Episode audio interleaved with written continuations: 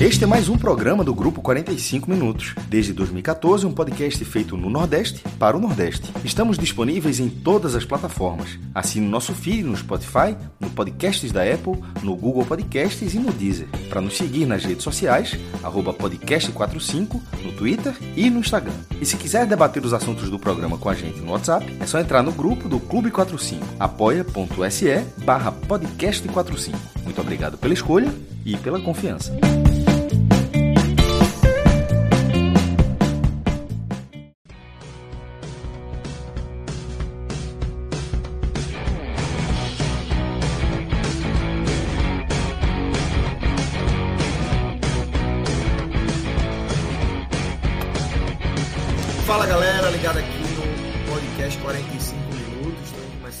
Mais uma live nesta noite de sábado, dia 21 de janeiro. São 10 horas e 53 minutos. Eu sou o Lucas Leozzi, estou aqui com Cássio Zirpoli nesse primeiro momento, é, mas a gente vai ter aqui uma rotatividade. Vamos receber também Tiago Minhoca, Vitor Aguiar, Felipe Assis. É, então temos mais. Marjorie tá, tá para chegar aqui também, fazer sua estreia. Então temos mais gente para chegar por aqui. Temos Clisman também nos bastidores aí, operando a nossa live, colocando no ar e, e a transformando em podcast. Maestro, boa noite. Começou a Copa do Nordeste, né? Começou com quatro jogos nesse sábado, tem mais jogo amanhã. É, antes da gente entrar nos jogos, a gente vai abrir com o jogo do esporte, mas, mas qual foi a tua primeira impressão aí é, desse primeiro dia de Copa do Nordeste, desses quatro jogos? dessa competição aí tão querida, né? É, que já está marcada há muito tempo e tão querida por nós da região e tão importante para a gente, né? Fala, Lucas. Ah, boa noite para a galera que está acompanhando a gente aqui. Ou bom dia, boa tarde, sei lá quando é que você está escutando esse programa, desse podcast. Essa, ah, os dias que antecederam a Copa do Nordeste, ela, ele, eles tiveram uma particularidade antes desses jogos, porque faz tempo que eu não vi a Copa do Nordeste, ela tem uma divulgação assim tão menor em relação às últimas edições. É, e, e coisas importantes como a transmissão. Só nessa semana saiu a definição do pay-per-view, já tinha tido até informação, já, tinha colocado também no blog, já tem saído em outros lugares também, que seria um novo canal, é, Nosso Futebol, e, que é um projeto que saiu nas operadoras de Sky, claro, e tem a versão dele, o spin-off dele, Nosso Futebol Copa do Nordeste. Então, sabia que seria esse canal porque as pessoas viram que ele estava à disposição, ligaram para as, para as operadoras e procuraram saber, mas não houve a divulgação. Aí só essa semana houve essa confirmação, substituindo o Nordeste FC, e depois disso ainda faltava a opção por streaming, porque tem gente que nem todo mundo tem TV por, assinatura. Você quer alugar só o streaming e só na véspera é que saiu isso com da One Football e até, um, até onde eu vi, um stream completamente diferente, porque você não, você não vai comprar o pacote, você vai comprar jogo. E aí pode até ficar caro, tá? Porque cada jogo é R$10,90, você compra em euros, mas a, a, foi também tem o valor fixado no Brasil. E, por exemplo, se você assistir os oito jogos da primeira fase, você vai gastar mais de 80 reais. Se você for se assistir todos os jogos com pay-per-view. É, é meio puxado. Então, assim, você, o jogo avulso por 10 reais, tudo bem. É, ah, uma curiosidade, eu botei essa, acabei trocando a imagem, originalmente era Fluminense CSA, mas eu coloquei essa imagem no blog de Vitória e Santa, porque eu achei melhor pelo, pela seguinte questão, porque é, é, a chegada do streaming, ele, ele corrigiu o problema que estava sendo pela tabela, que era o seguinte, o pay-per-view, quando foi anunciado, a tabela da CBF era só os jogos que não passariam no SBT e na ESPN. Ou seja, cada rodada tem dois jogos do SBT, embora eles aconteçam no mesmo horário, como foi hoje Fortaleza Campinense e Vitória e Santa, ou seja, um horário do SBT, mais dois jogos transmitidos, aí, dividido por praça, e um na ESPN. Ou seja, se são oito jogos por rodada, o pay-per-view só ficaria com cinco jogos. E aí geraria um problema, porque o cara que não está na praça do SBT, na televisão aberta, e ESPN, beleza, você pode assinar em qualquer lugar do Brasil, você pode assistir. Mas na TV aberta você não poderia. Então, por exemplo, em Recife, não poderia se ver hoje é, Fortaleza e Campinense como o pessoal no Ceará não poderia ver Vitória e Santa. Aí você está falando, pô, torcedor do Fortaleza. Mas, pô, pode ter torcedor do Santa e do, do Vitória na Bahia, que, é, desculpa, no Ceará, que quer né? assistir. E tem, e tem na verdade. É. E mesmo qualquer pessoa. Então, isso não existe, ficar esse escuro, mas aí foi resolvido. Porque é justamente, eu coloquei essa imagem porque dizia que esse jogo estava vendo no pay-per-view. Ou seja, no fim das contas, se resolveu tudo e tal, mas faltou essa divulgação. Isso eu achei um ponto muito abaixo nessa temporada, até para a questão de venda também, né? Porque, pô, cara, quantas pessoas começaram o jogo hoje sem saber que, esse, que tem essa, essa opção para o cara adquirir. Eu, eu acho, inclusive, muita gente continua sem saber. Isso é um problema dos organizadores da, da CBF, da Liga do Nordeste, eu acho que foi um pouco falho nesse ponto específico, sobretudo em relação aos anos anteriores. É, a, a, o, texto, o texto da CBF que fala sobre o início da Copa do Nordeste hoje, ele tem alguns pontos interessantes. Bem nas entrelinhas, se for capital, um deles é a CBF celebrando que a, a, a organização total da Copa do Nordeste volta para a CBF depois de 10 anos. Porque nos últimos 10 anos ela chancelou a competição, ela botava toda a organização, mas ela era feita mediante um acordo judicial, né? Era a Liga do Nordeste que fazia os contratos com televisão, enfim, qualquer coisa do tipo, mas todo julgamento, arbitragem, tudo com a CBF. E agora tudo é com a CBF, pelo menos é o que o texto da CBF diz. É, ao mesmo tempo, eu não gosto muito porque sai um pouco da questão da liga, mas também por outro, por outro lado fica, fica claro que o torneio está dentro do calendário da CBF, né? Ou seja, não vai ser cortado. E um outro ponto ainda sobre esse texto da CBF é que ele, para quem ainda tinha dúvida, ele deixa claro que essa é a vigésima edição da Copa do Nordeste. Ela começa em 94. E toda aquela questão do Vitória, que é um título de 76, ou títulos, ou outras competições regionais serem oficializadas. Eu até coloquei isso no Twitter. Você pode debater tudo. Os, os, os, que são oficiais, os que não são oficiais, os que poderiam ser oficiais, mas Copa do Nordeste, ela começa em 94, de forma intermitente para cá, de 94 para cá, e o próprio texto fala que o Bahia tem quatro títulos, o Vitória tem quatro, o Sport tem três, Ceará e Fortaleza tem dois, América de Natal, Campinense, Santa Cruz e Sampaio Corrêa, cada um tem um. Esses são os, os nove vencedores da Copa do Nordeste até hoje, que está chegando à vigésima edição. Desse nome, Copa do Nordeste. Enfim, isso tudo foi o pré. Na hora que começa a competição, começa com 0 a 0 O primeiro gol não sai no primeiro jogo, com o Fluminense do Piauí. O jogo foi lá no Lindolfo Monteiro, no estádio menor, é, de Teresina, contra o CSA. Bom resultado para o CSA. É... ou seja, porque o grupo B, a gente está falando, tá falando no, na pré-gravação, mas para quem está aqui ouvindo a gente só na, nesse REC aqui, desde a abertura, o regulamento é o mesmo nos últimos anos, ou seja, são dois grupos de oito. O grupo A enfrenta o grupo B durante oito rodadas e os quatro melhores de cada grupo avançam para o mata-mata. Só que, embora você enfrente só os times do outro grupo, a pontuação vale dentro do seu. É, então, e cada rodada, são oito rodadas, né? Cada rodada, o manda de um grupo. É, ou seja, serão quatro mandos do A e quatro do B, considerando que o, que o CSA estava na rodada dele como visitante, foi ótimo. Ah, então, assim, embora o Fluminense talvez seja um dos times mais acessíveis, talvez seja um dos times mais acessíveis para você pontuar na Copa do Nordeste em relação aos times do, do grupo B, mas querendo ou não, o CSA pontuou fora de casa. O primeiro gol acabou saindo no jogo do Fortaleza, gol do volante Hércules, aos 48 do primeiro tempo. Esse foi o primeiro gol desta edição, é, no jogo que já acontecia junto com Vitória. E depois os outros jogos, é, cada um teve dois gols, né? Vitórias por 2 a 0 do Fortaleza sobre o Campinense, 2 a 0 do Sport sobre a BC, e o empate entre Vitória e Santa, que eu acho que esse é o jogo mais fora da curva dos quatro. Porque mesmo Fluminense e, e CSA, Lucas, é, assim, o CSA poderia ser era, tinha um favoritismo. Eu, se fosse na, na, no Beto Nacional, eu, eu colocaria a é. ficha é. no CSA. A ordem, com certeza, do CSA estava menor, né? Estava, mas, mas eu acho que, que o Vitória era mais favorito, embora fosse um clássico regional, mas que o Vitória era mais, me parecia ter um, uma chance de vencer maior o Santa dentro de casa do que o CSA venceu o Fluminense fora de casa, na condição de visitante. Né? E, e, o Santa empata aos 58 do segundo tempo. Então, esse é o resultado desses primeiros quatro resultados. Os outros quatro jogos vão ser no domingo.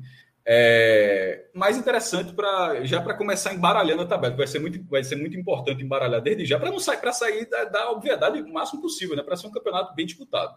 Exatamente. Ô maestro, é, só pegando ainda o tema aí da, da, transmissão, do enfim, dessa relação aí da Copa do Nordeste, tem dois comentários aqui, um super chat é, de trazer aqui o nome dele, Moisés Silva. É, saudades do Nordeste FC que ainda é na linha do que a gente já falou é, durante o Pernambucano, né, que também tem essa o nosso futebol e tal, do nível da, da transmissão. Eu estava no estádio hoje na ilha, então não vi a transmissão, mas vi algumas pessoas já comentando é, que não foi tão boa mais uma vez e tal. E esse comentário de Moisés aí, é, trazendo isso, né, maestro? Não sei como, qual foi tua visão é, das, das, das transmissões de hoje, né? Que na verdade são as primeiras transmissões da Copa do Nordeste. A gente tem a visão dos jogos aí do Campeonato Pernambucano, é, que são da zona nosso futebol, né?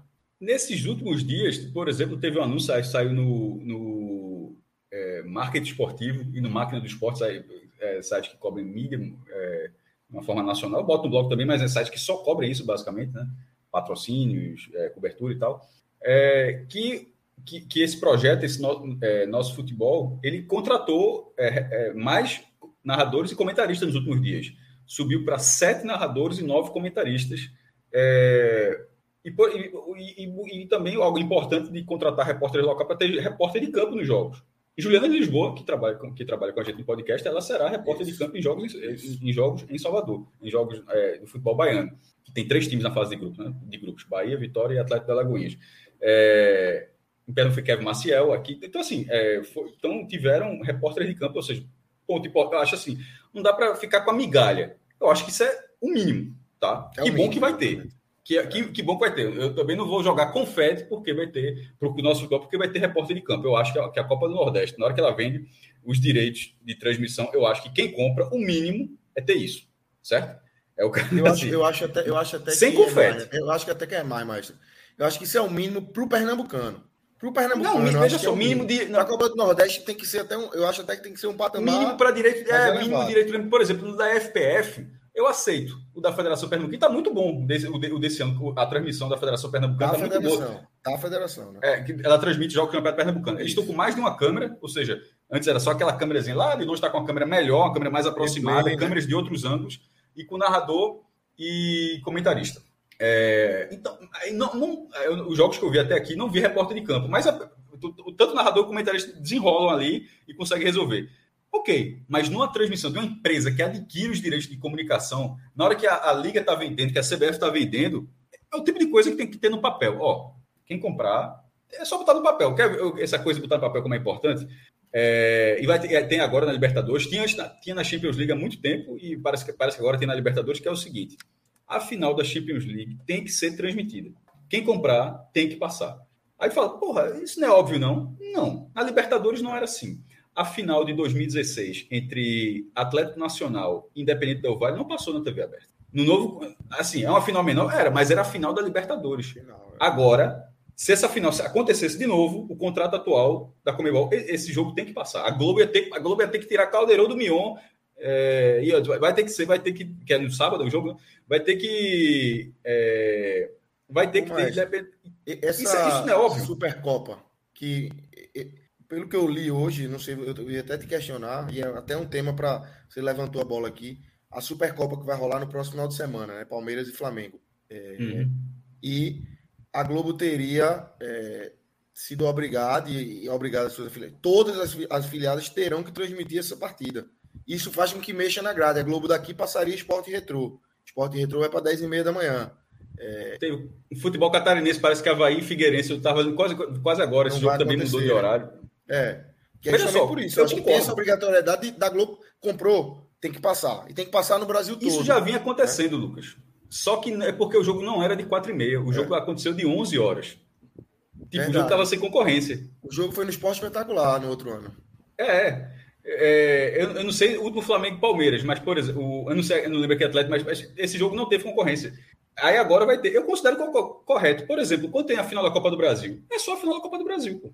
É, é, é, é, um, é um título nacional oficial que está sendo disputado. Eu concordo, tá? Eu acho que tem que. Eu acho que esse jogo tem que acontecer sozinho. Ele, se, os, se ferrou os outros assim, da seguinte forma, é desorganização geral. Mas em relação a, ao país assistir esse jogo, não é porque só Flamengo e Palmeiras, que seja assim para todos os jogos da é. Supercopa. Eu acho que, eu acho que isso valoriza. Enfim, é, ele está falando assim que esse assunto partiu de ter repórter de campo. Eu acho que é o mínimo, mas que bom que tem. Pelo menos tem. Que, que tem, porque a gente estava nessa dúvida até como seria a transmissão. E na transmissão, como eu vi, e, e a, a, tua pergunta tem começado sobre a comparação, eu acho que já é, já é incomparável a, a de Maguari Esporte. É, Maguari Esporte. Esporte ABC, com, comparando com Maguari Esporte, já parece que. Mas Esporte Salgueiro, Esporte, Náutico e Santa, que foi três dias depois, comparando okay. com Maguari Esporte, já foi muito melhor. Já tinha ah, um repórter mas, em campo. Tinha repórter, tinha... comentário de repórter. E o som tava bom. Porque Maguari Esporte foi, parece que os caras pegaram qualquer um e botaram para fazer. Foi um negócio assim assustador. Maguari Esporte foi o seguinte: a impressão é naquele, naquele jogo que a, a transmissão da FPF teria sido melhor.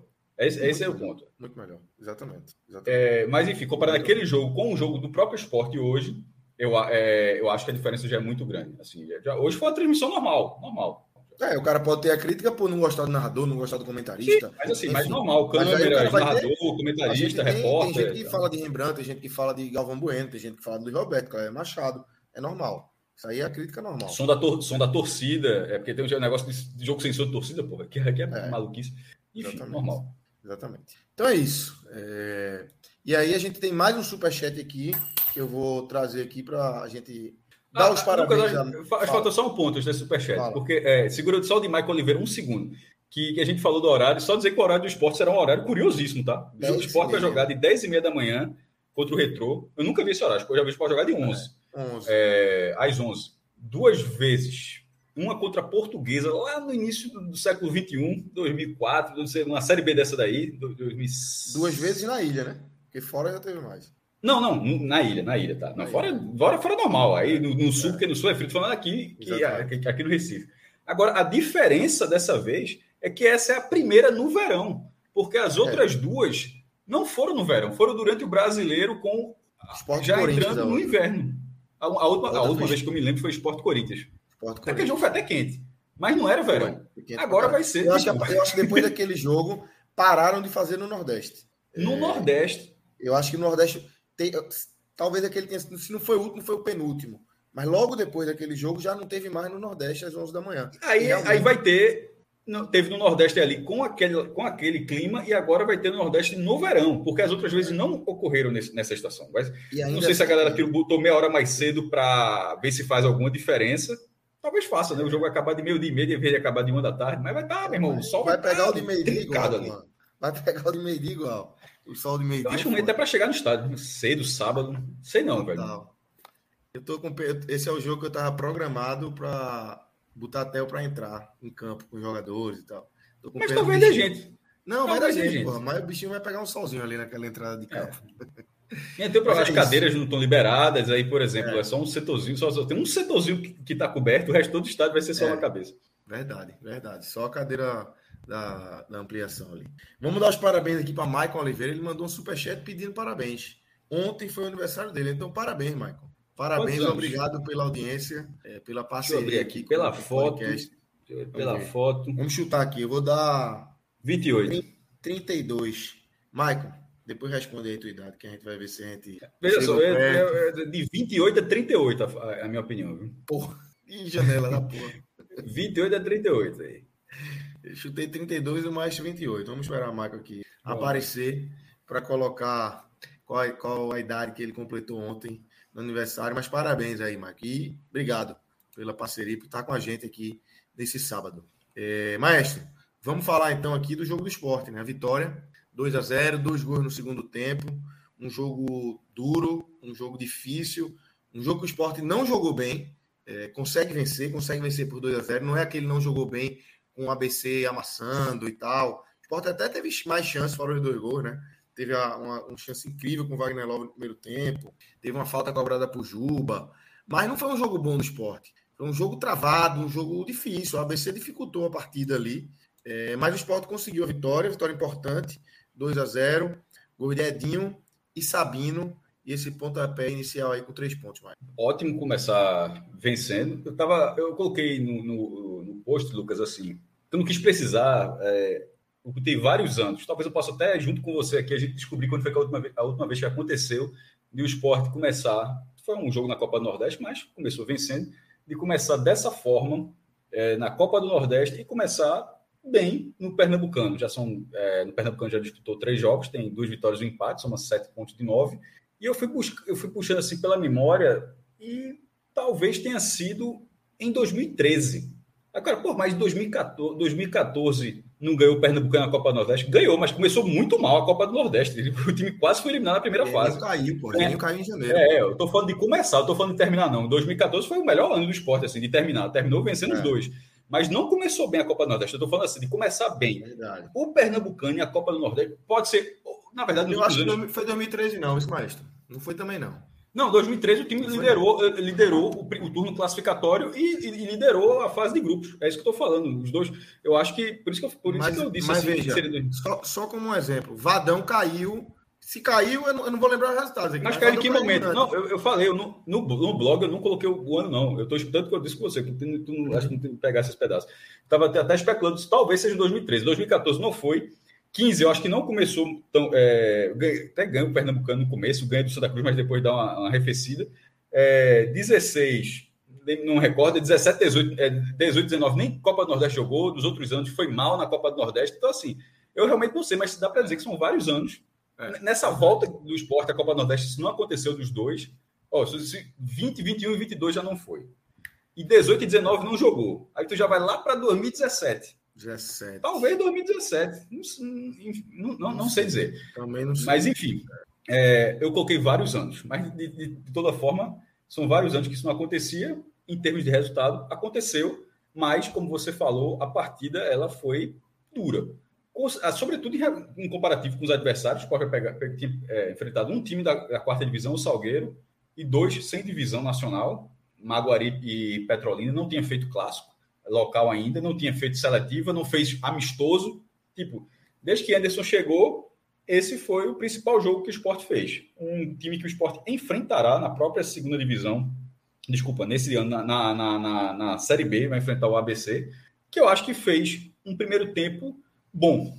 No 0 a 0 o ABC jogou melhor quando estava 0 a 0 Ele teve mais chance de fazer 1 a 0 do que de empatar o jogo. Isso é que eu acho curioso. Quando o jogo estava 0 a 0 o ABC era um adversário muito mais perigoso do que quando ele teve a bola para empatar. No primeiro tempo, o Scout chegou a ficar 4 a 3 em finalizações para o ABC, apesar dessas chances que você citou do esporte, a, a de, de Juba, uma falta muito boa, mais uma falta bem cobrada por ele. Começou com o pé calibrado.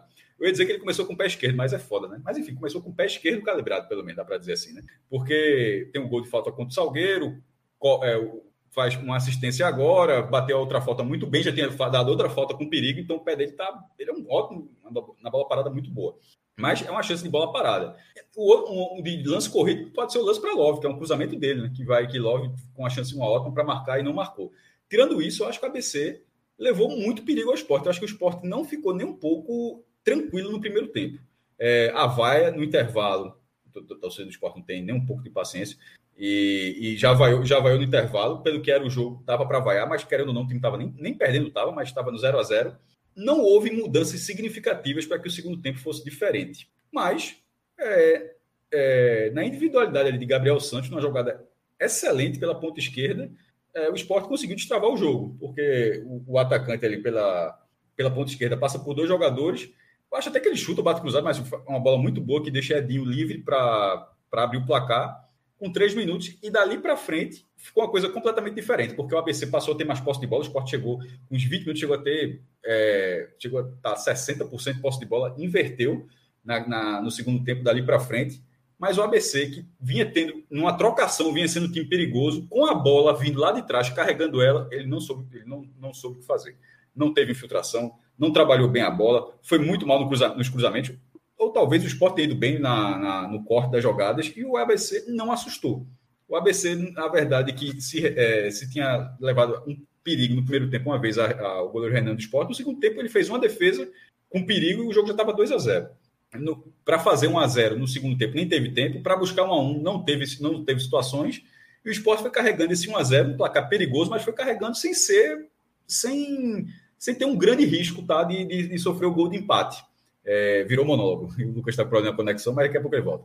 E, e aos 42 do segundo tempo, na, no escanteio, Sabino, um, um cabeceio quase sem sair do, do, quase sem sair do chão ali, uma cabeçada muito boa, na verdade, bem recuada ali, mais ou menos na linha do, do pênalti, deslocou o goleiro Simão do ABC completamente no lance. Não foi muito forte a cabeçada, mas deslocou tanto o goleiro que ficou que não deu condição ao jogador, ao jogador da ABC.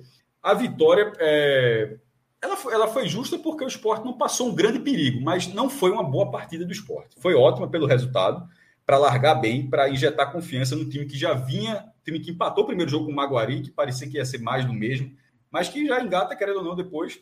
A terceira vitória seguida, essa uma vitória num jogo, num jogo complicado, mas importantíssimo, porque a próxima rodada do esporte já é visitante, né? Aliás, todo mundo do grupo A será é, visitante na Copa do Nordeste. Pelo lado, pelo lado do ABC, para essa partida, o ABC que já que vinha, uh, vinha de, uma, de uma goleada no Campeonato Potiguar, assim, era um resultado de alguns jogos que o ABC fará nessa primeira fase. Esses eram os jogos mais complicados. É, ele teve chance de pontuar, mas eu acho que o ABC sai um, um consciente. Primeiro, assim como o esporte testou, uma, é, viu um, nível de uma, um, inicial, claro, os times vão se modificar bastante, vai ter saídas e chegadas, mas enfim, mas querendo ou não, você enfrentou um adversário do campeonato, do campeonato mais importante, que a Série B, começa daqui a alguns meses, daqui a poucos meses. Isso vale para o ABC também. O ABC, esse jogo não acontecia há 10 anos. Tinha sido 4 a 2 para o ABC na última vez, lá em setembro de 2013, lá no Frasqueirão. Aliás, o ABC havia vencido quatro nos últimos cinco jogos, embora, embora tenha uma freguesia grande, mas vinha diminuindo, tinha vencido quatro dos últimos cinco o esporte ganhou esse jogo e voltou a ter pelo menos o dobro de vitórias em relação ao ABC, 22 a 11 no, no histórico de confronto. É, para o ABC, que veio, veio ao Recife, enfrentou um futuro adversário da segunda divisão, lembrando que o ABC está vindo da terceira, ou seja, ele está ele tá num processo de, de... Subir o degrau, né? E, e subir um degrau, o processo é um, é um, processo diferente, ou seja, não é manutenção do elenco, como foi o CRB, como é o próprio esporte, é você tá naquela dúvida, pô, quem é que fica, quem é que não fica da terceira divisão, quem é que pode ajudar, quem é que não pode, a receita que é menor. E dentro desse processo ele fez um jogo duro. Então acho que para ver se apesar da derrota sai é, é, um pouco tem um pouco desse grau. Para o esporte eu acho muito mais o resultado, a confiança injetada pela sequência e o resultado. Em termos de futebol, em termos de futebol, foi competitivo, o cara vai ganhar na Série B, você ganha 10 jogos desse jeito, tá? Você não ganha 10, você não tem 13 vitórias na segunda divisão jogando 13 vezes, 14 vezes jogando bem metade disso, ou mais da metade, é no limite. Esse jogo hoje, se, esse jogo poderia ter sido exatamente desse roteiro em maio. Assim, é, do jeito que foi, assim, a, gente, a gente viu literalmente um jogo da segunda divisão sem grandes, sem grandes mudanças. É, para o esporte, naturalmente, acabou sendo mais positivo ter saído com, com, a, com a vitória, que deixa, nesse primeiro momento, ao, ao menos, é, em pé de igualdade com Fortaleza. Neste primeiro momento, ao menos. É isso, é isso. Estamos recebendo o Vitor Aguiar aqui também. É, chegando, eu tive um problema aqui no, no computador, estou entrando aqui pelo celular e tentando voltar pelo computador, Clisma. Então, se tiver superchat, você vai é, me avisando aqui que eu não estou com acesso a, ao YouTube exatamente, tá? É, mas, Vitor, boa noite, seja bem-vindo aí. Como é que você viu esse, essa vitória do esporte, essa vitória é, complicada, né? Enfim, dois gols no segundo tempo, vai no intervalo, é, alguns jogadores já sendo questionados, mas três pontos na conta e vai vai indo, né? Vai vai vencendo do jeito que dá, né? É, boa noite, Lucas, maestro. É, só antes de fazer análise do jogo mesmo, o maestro acho que falou muito bem que o esporte, nesse momento, nesse primeiro momento, está lá do Fortaleza, porque deve ser a primeira e a última vez. A gente vai ver, ao que tudo indica, o Fortaleza abrindo muito rápido essa vantagem aí, porque o esporte, apesar de estar tá conseguindo resultados, ainda tem um futebol que não está convencendo tanto assim enquanto tiver conseguindo resultados ótimos, claro, mas mais ou menos hora realmente o, o futebol vai ter que, que evoluir junto desse para acompanhar esses resultados. Mas por enquanto, pelo menos, é como o Maestro estava bem dizendo, é uma vitória importante para dar confiança, é uma vitória importante para dar essa estabilidade, para dar esse, esse, esse impulso que esses primeiros resultados podem dar para o esporte conseguir evoluir com tranquilidade.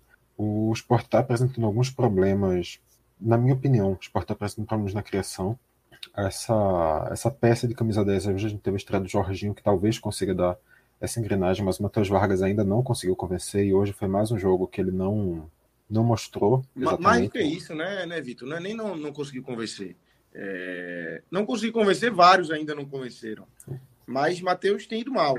É... Sim. Sim. Teve um lance ou outro, por exemplo, o gol contra o Maguari, foi uma bela bola dele para Edinho. Mas em outros jogos, não. Hoje, por exemplo, foi um jogo bem ruim. Ele foi mal. Ele não só teve na média e não convenceu, né? Ele foi mal, né? Pois é, perfeito. É, e justamente talvez ele esteja sendo hoje essa posição, ele não, essa posição de camisa 10 esteja sendo um grande problema. Agora a gente vai ver a estreia do Jorginho, a gente vai ver a evolução dele dentro do time para ver se ele consegue engrenar. A gente sabe que o Jorginho é um jogador que precisa de precisa realmente crescer junto com o time, precisa pegar ritmo de jogo para conseguir ir bem. Então, eu acho até um pouco precipitado a gente fazer qualquer análise de, sobre o Jorginho hoje, ou talvez até no, no, próximo, nos dois próximos jogos, porque ele é um jogador que tradicionalmente, pelo que a gente já viu na carreira dele, é um jogador que costuma precisar um pouco mais desse tempo. E, mas também existe uma grande expectativa sobre ele, existe uma grande pressão sobre ele para que ele seja a solução dos problemas que o esporte vem apresentando. E talvez seja um pouco demais também de tudo isso nele o esporte não conseguiu encontrar a formação ideal dos pontas. É, o Anderson Moreira vem fazendo vários testes, testou trazer os mais para trás, testou colocar o Juba na frente, test... ele vai testando, a gente vem percebendo, pelo menos isso é uma coisa que eu venho sentindo de positivo nesse momento do esporte. Verdade, verdade. que ele não vem tendo medo de testar. Nos, até agora, basicamente, em todos os jogos, teve alguma coisa que Anderson Moreira fez que deu para olhar e dizer. Toda a torcida estava dizendo que isso podia talvez ser uma solução no ano passado, mas em nenhum momento Dalpozo teve coragem de fazer, em nenhum momento o, o Claudinei teve vontade de testar, e o Anderson está tendo essa, essa disposição para testar, está tendo essa disposição para fazer variações. Eu acho que isso é um ponto positivo para esse início de temporada do esporte. Falando no caso um pouco mais além da, da partida em si, claro. Quanto ao jogo, novamente o esporte apresentando dificuldades na criação, mas conseguindo encontrar conseguindo encontrar o primeiro gol, o jogo se, se abrindo um pouco mais. Depois do primeiro tempo de, de muita dificuldade. E também contra o ABC, que até agora, pela formação de elenco, também não parece que vai ser um time muito competitivo assim na Série B. Então, é, o, é o esporte hoje fazendo um jogo contra um time que ele deve encontrar em Série B baixo.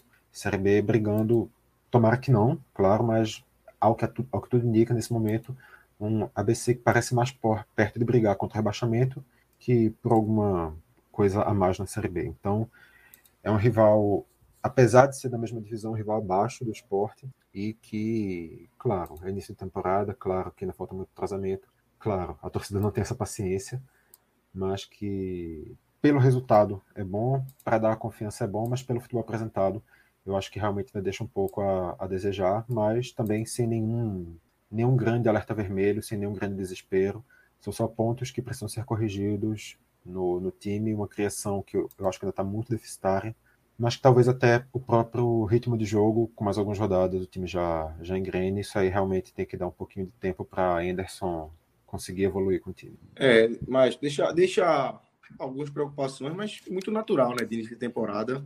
É, não vai ter, vamos pegar o um exemplo como Fortaleza aí, não vai ser um time que vai ser avassalador também, enfim é, início de temporada, reformulação, é, peças chegando, muitas peças chegando, né?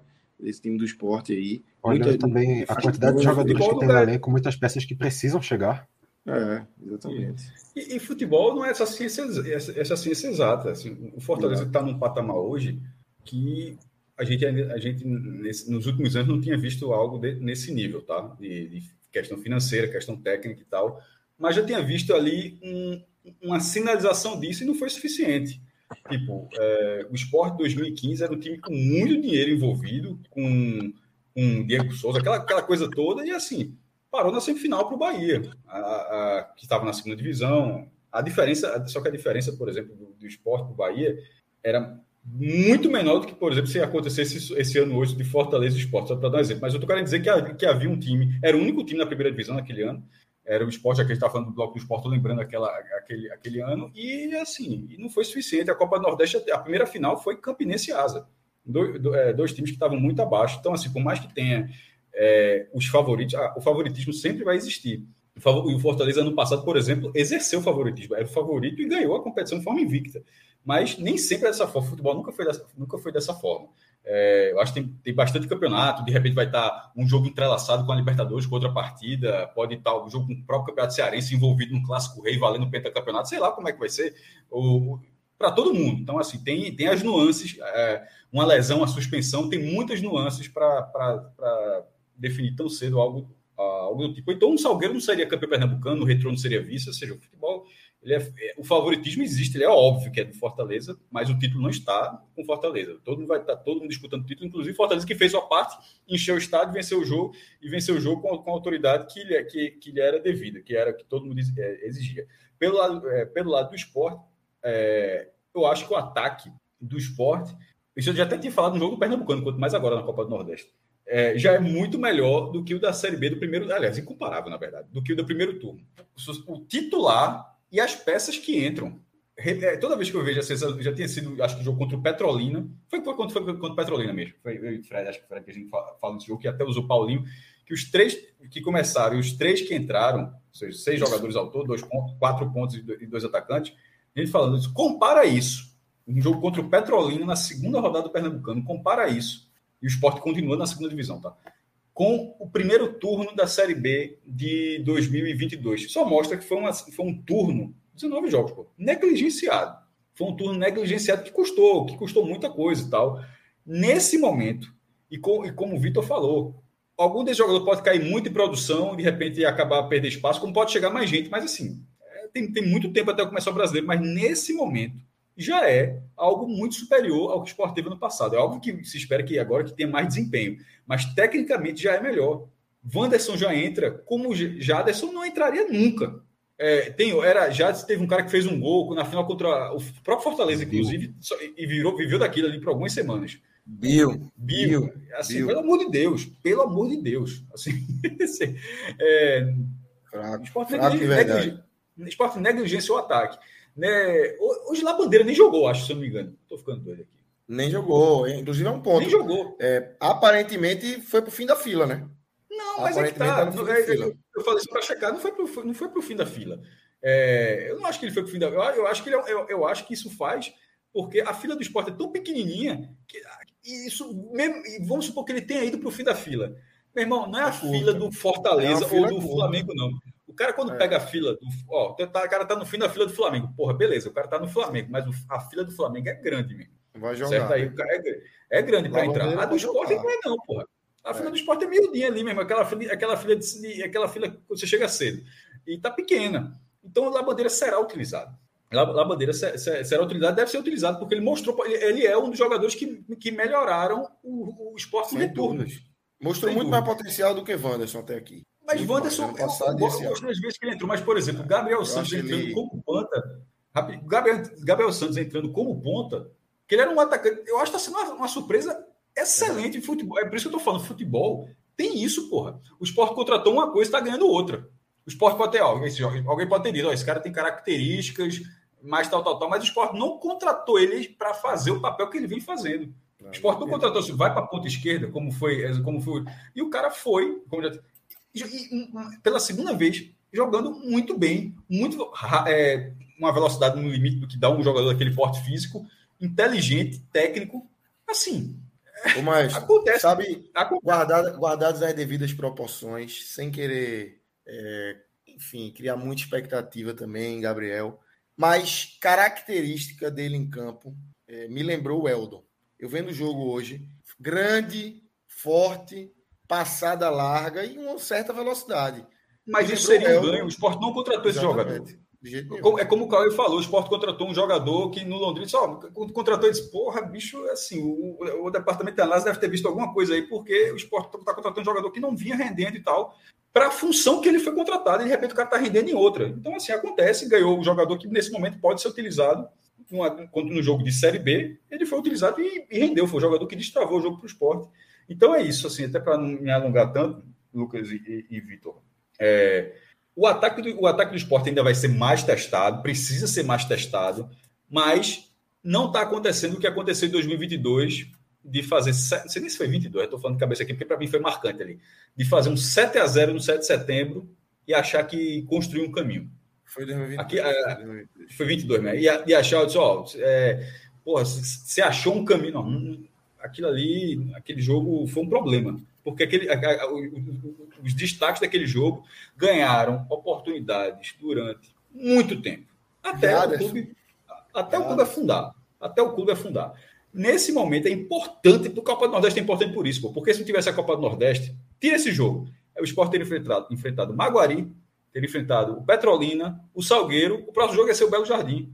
Ou seja, ia ser semanas e semanas sem ter teste. Aí, aí em vez de ter. Vai, vai enfrentar o Belo Jardim de todo jeito. Estou querendo dizer o seguinte: que antes de enfrentar o Belo Jardim, você já pegou um time que é de fato um adversário de uma coisa que você vai disputar mais para frente. Você precisa saber como é que vai ser mais para frente.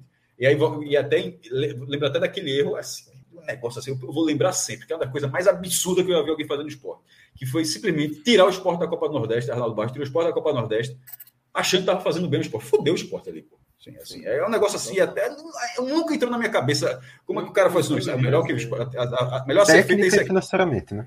Técnica e financeiramente. Fodeu o clube, é um negócio assim que nunca, eu nunca é entendi. é, mas nesse momento, esse jogo, esse jogo, naquela visão do ex-presidente, esse jogo não existiria. E é importante ter um jogo desse porque você já diminui a bola um pouco do, de repente, ah, melhorou, é o jogo do 7 de setembro, ah, jogou bola contra o 7 de setembro, perfeito, jogou bola contra o Petro... Perfeito. Precisa jogar contra o ABC, vai precisar jogar contra o Bahia, contra o Ceará, contra o Náutico, contra o Santos. É. Traz para a realidade. O cara que estava empolgado, que foi para a ilha hoje, fez, e tem que melhorar. Para é, mim, a atuação de Gabriel Santos contra o ABC, ele já ter tido outra boa atuação. Essa atuação dele ter sido assim, nesse nível, contra esse time, me deixou muito mais animado do que qualquer coisa que ele tinha feito nos jogos anteriores. Ah, Exatamente. Eu acho Perfeito. que até além de além de colocar essa, essa bolinha no chão, digamos assim, é importante até para saber com qual nível está se comparando. Porque comparar com, com esses outros times, com Belo Jardim, com Magoré, com Petrolina, além de qualquer coisa, você não tem noção de qual nível eles estão. É. Você, não, você não sabe se você está comparando eles com o nível de um time de Série D fraco, de um time que você, caso o esporte tivesse, enfrentaria na primeira fase de Copa do Brasil, que você que seria um time mediano no Campeonato Paulista, você não tem noção do nível desses times, porque esses times só se enfrentam. O padrão de, do Belo Jardim é ao longo do ano vai ser o quê? Disputar o Pernambucano, jogar contra o Petrolina, jogar contra o Salgueiro, jogar ah, um mês é dar dois. Exato. Veja só, o, um mês. Aliás, dos três jogos que o Sport fez, dois foram contra times que há um mês estavam na segunda divisão de Pernambuco. O Maguari e o Petrolina. O Petrolina que subiu divisão. É, e, e, o Belo Jardim, que é o, e o Belo Jardim é um dos outros que também que, que conseguiu acesso agora, ou seja, só o, Salgueiro, na verdade, é que estava. E foi um resultado importante voltar a vencer lá no Cornélio de Barros e tal, tendo uma proposta de jogo interessante. Então, era muito importante ter esse teste contra o ABC. Perfeito, Sim. perfeito. Maestro, nosso amigo Maicon respondeu aqui 3.6, viu? Quase que você Acertei, eu disse janela. entre 28 e 38. Entre 28 e 38, acertou, né? Eu acertei também, 32. Acertou, acertou, acertou. Então, 33,6 aí para nosso amigo Maicon. E aí eu queria aproveitar esse gancho aí de Maicon é, e citar a turma do chat aqui. Fael, Maria, Arthur, Fábio, Reginaldo, Ismael, Durval, Gustavo, é, Roger, Vinícius, Arthur, José, Michel, Felipe, todo mundo está aqui. Estamos com um público muito bom acompanhando a gente aqui. Eu queria pedir para vocês, pedir mesmo, que não custa nada para vocês, deixar o like. Só o joinha aí. Tá no celular, fecha o chat aqui no xizinho, vai aparecer o gostei, não gostei. Claro que você, tô pedindo aqui para você botar o gostei, né? Então deixa o like aí, porque ajuda demais aqui é, a entrega do nosso conteúdo, do nosso produto, e ajuda demais o nosso projeto, esse projeto que a gente faz já há 10 anos, é, cobrindo aí, começando aqui com Pernambuco, mas hoje abraçando o Nordeste é, e querendo crescer mais, querendo abraçar ainda mais. Esse é o nosso objetivo e a gente conta demais com a participação de vocês aqui. Então, deixem um like aqui na nossa live. Se você está escutando depois no formato podcast, pode voltar no YouTube e deixar o like também, que serve igual para quem está dando like ao vivo ou like aí, vamos dizer assim, atrasado. É a mesma coisa. Então, deixem um like aí que ajuda muito aqui o podcast 45 minutos. Maestro, é, individualmente, como é que você viu aí esses jogadores do esporte? Quem foi bem, quem foi mal, na tua opinião? Dois gols aí, Edinho e Sabino. É Sabino que, inclusive, primeiro gol dele com a camisa do esporte, ele que ficou meio que conhecido assim como um zagueiro artilheiro ali, né, no Coritiba. É, no Coritiba ele fez numa temporada cinco gols, na outra seis gols, números altos, tudo bem, batia pênalti, mas é, aquele, aquele pênalti, fez até Santos, aquele pênalti.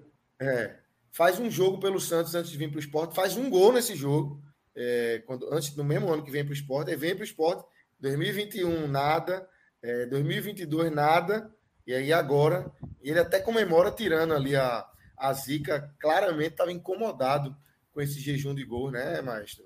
E aí eu queria, puxando por isso, ouvir entre os melhores e piores do jogo de hoje. A defesa, eu, não, eu nem coloquei a defesa do esporte entre os melhores. Posso até fazer aqui um, um, um, um ajuste aqui no, no bloco, coloquei outros nomes, que eu acho que o esporte teve algumas boas participações, tá?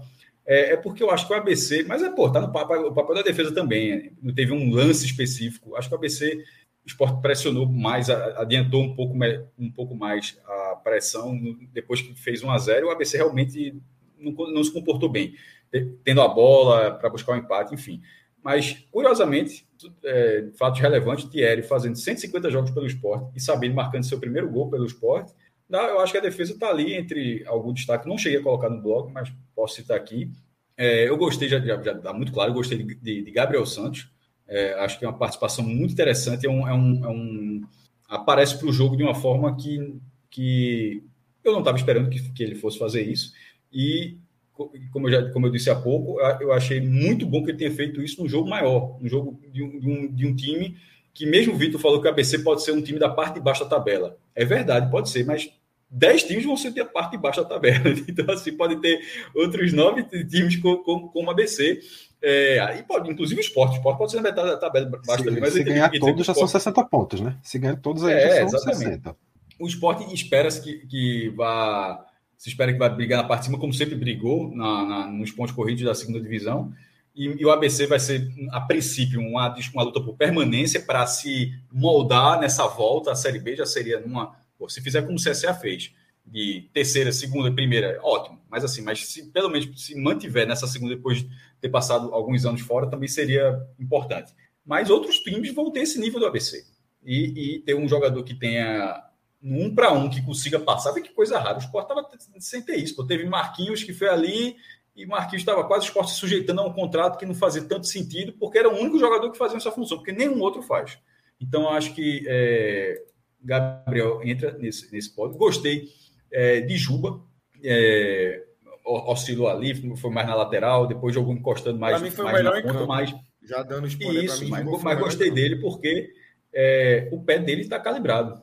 O, o, o, primeiro, ele tem, ele tem uma batida na bola muito boa, mas que começou como ano passado, né? Na verdade, ano passado começou assim na Copa do Nordeste, teve um, uma participação muito boa, terminou o ano como artilheiro do esporte, mas oscilou na, na segunda divisão. Para não perder um jogador como esse, porque, veja só, o mais difícil você, é você encontrar alguém que, que tem essa qualidade, pô. Tá? É, não é muito fácil. Se o esporte, se o esporte perder jogo, ah, era bom botar jogo no banco, beleza, tal. E agora quem bate na bola?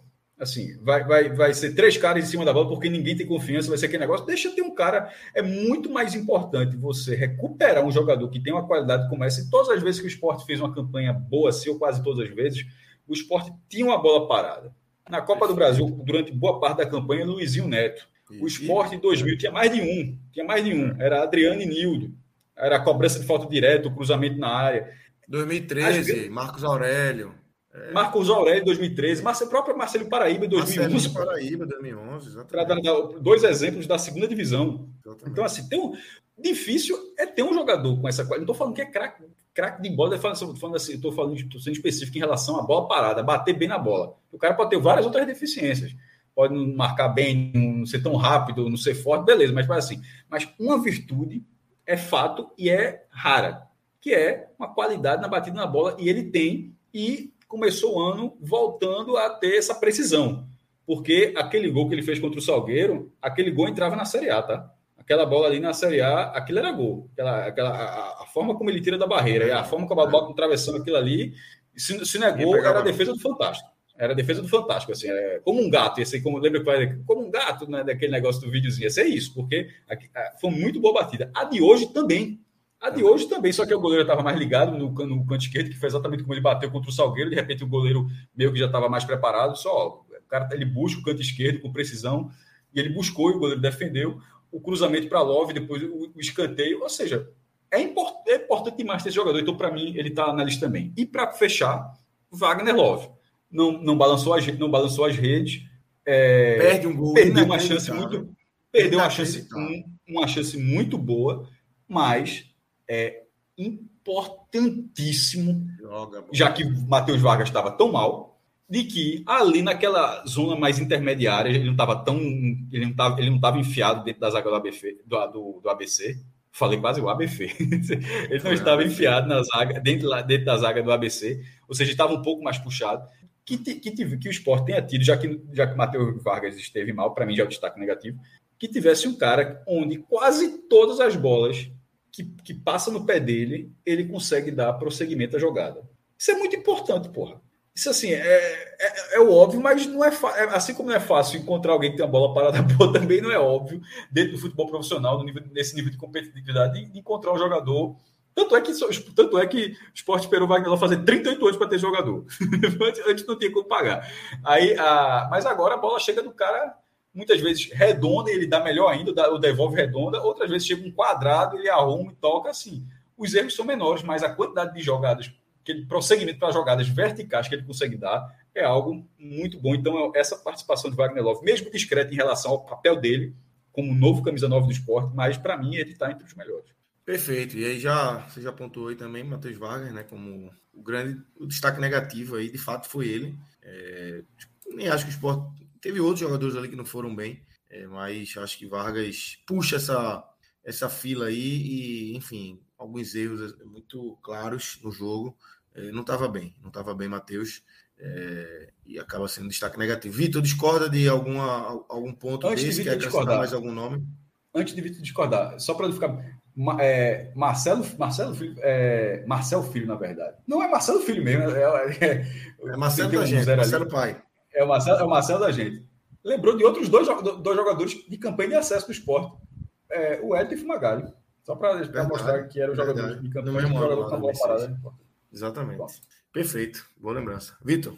Então, concordo com basicamente tudo que o Mestre falou. Acho que realmente que os três nomes os três destaques positivos são o Wagner Love, o Gabriel Santos e o Luciano Juba. Daria também pelas efemérides para fazer esse, essa menção aos, aos dois zagueiros. E quanto aos negativos, é claro, Matheus Vargas, destaque negativo, mas eu queria também citar um outro nome que não foi justamente o um nome prejudicial no jogo, mas que é um nome que vem me passando zero de confiança, que é o goleiro Renan vem dando uns rebotes meio estranhos em alguns lances. Hoje fez uma defesa boa. Fez uma defesa boa hoje, no, na reta final ali. É, uma bola que é cruzada da direita. Já, Chico já estava em campo, ele já tinha colocado os três zagueiros. Chico corta mal e o cara chuta, ele faz uma boa defesa. Mas esse lance que você está se referindo do rebote, eu concordo. assim Foi um chute de muito longe, né? E ele dá um, uma, umas palmadas assim, mas de fato, não, ainda não passa confiança, não, Renato. Pois é, e, e assim, não é o primeiro jogo também que eu, que eu vejo alguma coisa dele assim que me deixa me deixa ali com uma pulguinha atrás da orelha. Então, não é claro, nada dizendo que ele foi pior do jogo, nada disso, mas só realmente para deixar esse, um esse asterisco, só para dar essa pontuada. Beleza. É, eu vou pontuar só mais um jogador, é, faz o gol, tá na foto aí, Edinho. Mas não, eu não vinha gostando do, do jogo de Edinho, acho que não estava bem hoje. Ele até tem, tem feito bons jogos, aparecido bem, mas hoje o time não estava bem, na verdade, né? O time não estava bem e ele era esse jogador de, de romper linhas ali, de, de, de driblar, de velocidade, não estava conseguindo, mas faz o gol que abre os caminhos. Só empurrar, só empurrar, mas estava ali. Há dois jogos, Matheus Vargas perde um é, nesse estilo, né? Então, o cara foi lá e fez. É, não dá para entrar em piores, não, mas assim como o time não, não vinha fazendo um, um jogo muito bom, não, Edinho. Mas é, tem sido bem no, nos últimos jogos, enfim, virou titular por mérito, não é por, por nada, por ser queridinho de Anderson, nada. Virou por mérito mesmo. É, mostrou quando entrou, fez jogo contra o Maguari, foi bem em outros jogos e virou titular por mérito. Hoje achei no mesmo nível do time ali, um, um, um futebol mais abaixo, sem conseguir apresentar o melhor que ele tem, que ele já mostrou aí. Então é isso, fechamos aqui o esporte, essa vitória por 2 a 0 em cima do ABC. É, e vamos para o outro jogo agora, Minhoca. Boa noite para você, seja bem-vindo. É, eu queria te ouvir já sobre o outro 2 a 0 Fortaleza é, bate o Campinense, né? É, por 2 a 0 em casa, com gols de Hércules e Silvio Romero. Como é que foi a construção desse placar, desse jogo e esse Fortaleza em campo aí é, pela primeira vez nessa Copa do Nordeste defendendo o título. Boa noite, Lucas, Cássio, Vitor e o pessoal que está acompanhando aqui mais, uma, mais um programa aqui né, da gente. É, hoje no horário bem tarde do sábado, né? Então, agradecer especialmente para quem está acompanhando, né? Aproveitar logo para fazer o meu like aqui, né? Deixa lá, colabora. Boa, boa. O like já ajuda demais aí, vocês não sabem o quanto. É, tem uma influência muito grande aqui para o nosso canal. Então, já agradecendo a todo mundo que está acompanhando.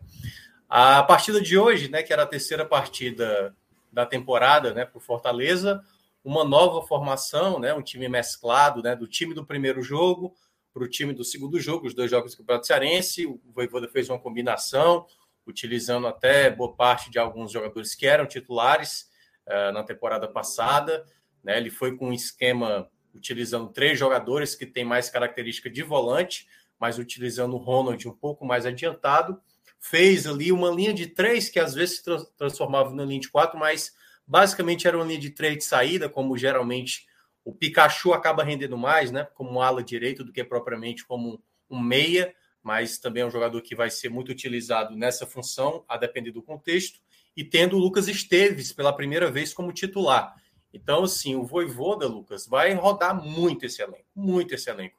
Por dois motivos, né? Primeiro, porque ele precisa ver as peças que foram tratadas e algumas delas ainda nem entrou em campo, como é o caso do Luceiro, como é o caso do Poquetino. É, não teve ainda Douglas, é, Douglas Coutinho, acho, Gustavo Coutinho também jogando com Fortaleza, Wesley Braga também, jogadores que ainda não atuaram. Hoje, por exemplo, foi a estreia do Ronald, que não tinha jogado nenhum minuto sequer. E aí, no caso, teve o anúncio ontem, né, do Júnior Santos, o atacante que já vestiu a camisa do Fortaleza e foi até artilheiro da Copa do Nordeste em 2019, ao lado do Gilberto, e está retornando agora o Fortaleza. É mais um atacante, já que na semana passada o Fortaleza perdeu o Moisés, que teve uma fratura ali no quinto metatarso ali e vai ficar de dois a três meses de fora. Então o Fortaleza, já pensando no substituto, trouxe aí o, o Júnior Santos, que é exatamente o jogador que já teve uma passagem, embora eu considere o valor um pouco acima, né? Assim, do que. Foi caro, que... foi caro. É, é 3 milhões e mil reais. É, também achei caro. Mas Fortaleza, eu acho que devido à necessidade, até mesmo porque não se sabe se o Luceiro vai demorar capacidade, muito. Mas é, aquela, é, é, uma contratação, ao contrário de outros que o Fortaleza vem fazendo, que é a seguinte: a impressão é que nenhum outro clube pagaria esse valor. É, é, eu lembrei logo aquela de Wesley. Lembra quando o Ceará comprou o Wesley? Ele falou: o Ceará é o único clube que pagaria esse valor em Wesley. Eu Aí acho, deu eu acho até que pagaria, viu, Cássio? Porque assim, o Botafogo estava o Botafogo estava interessado. E Mas aí, segundo... outra, aí, outra, aí é outra questão. Aí que de cara tem sem controle. Fala assim, situação normal, um clube, um clube sem ser SAF. Não, sei, SAF, mas é, SAF sai mas do é controle em relação dizendo, compra. Tinha o um interesse do Botafogo, mas a pedida na, da, do clube, por exemplo, já era diferente. Eu acho que sabendo que o Botafogo é SAF, pelo menos relatos vindo lá do Rio de Janeiro, era de que 20 milhões estavam pedindo o Júnior Santos. E, e o Fortaleza ontem revelou que foi 700 mil dólares, que deu valor ali. Basicamente, o que o Fortaleza gastou no Júnior Santos foi o que ele adquiriu com o Júnior Santos. Sei não, dizer que, dizer que era 20 milhões é para parecer que 3 foi pouco. Não, eu estou dizendo que é informação do Rio de Janeiro. Certo? Não, é, então, mas eu acho que essa informação, no final das contas, é, é para parecer que 3 foi pouco. Não, acho, não, não eu só estou trazendo as fontes. Veio informação do Rio de Janeiro, que era 20 milhões, e o Fortaleza uhum. pagou 700 mil dólares. É, que no caso equivale praticamente o valor que o Fortaleza arrecadou com a venda dele quando ele saiu e foi até para o futebol asiático. E mas aí voltando para o que foi o jogo, né?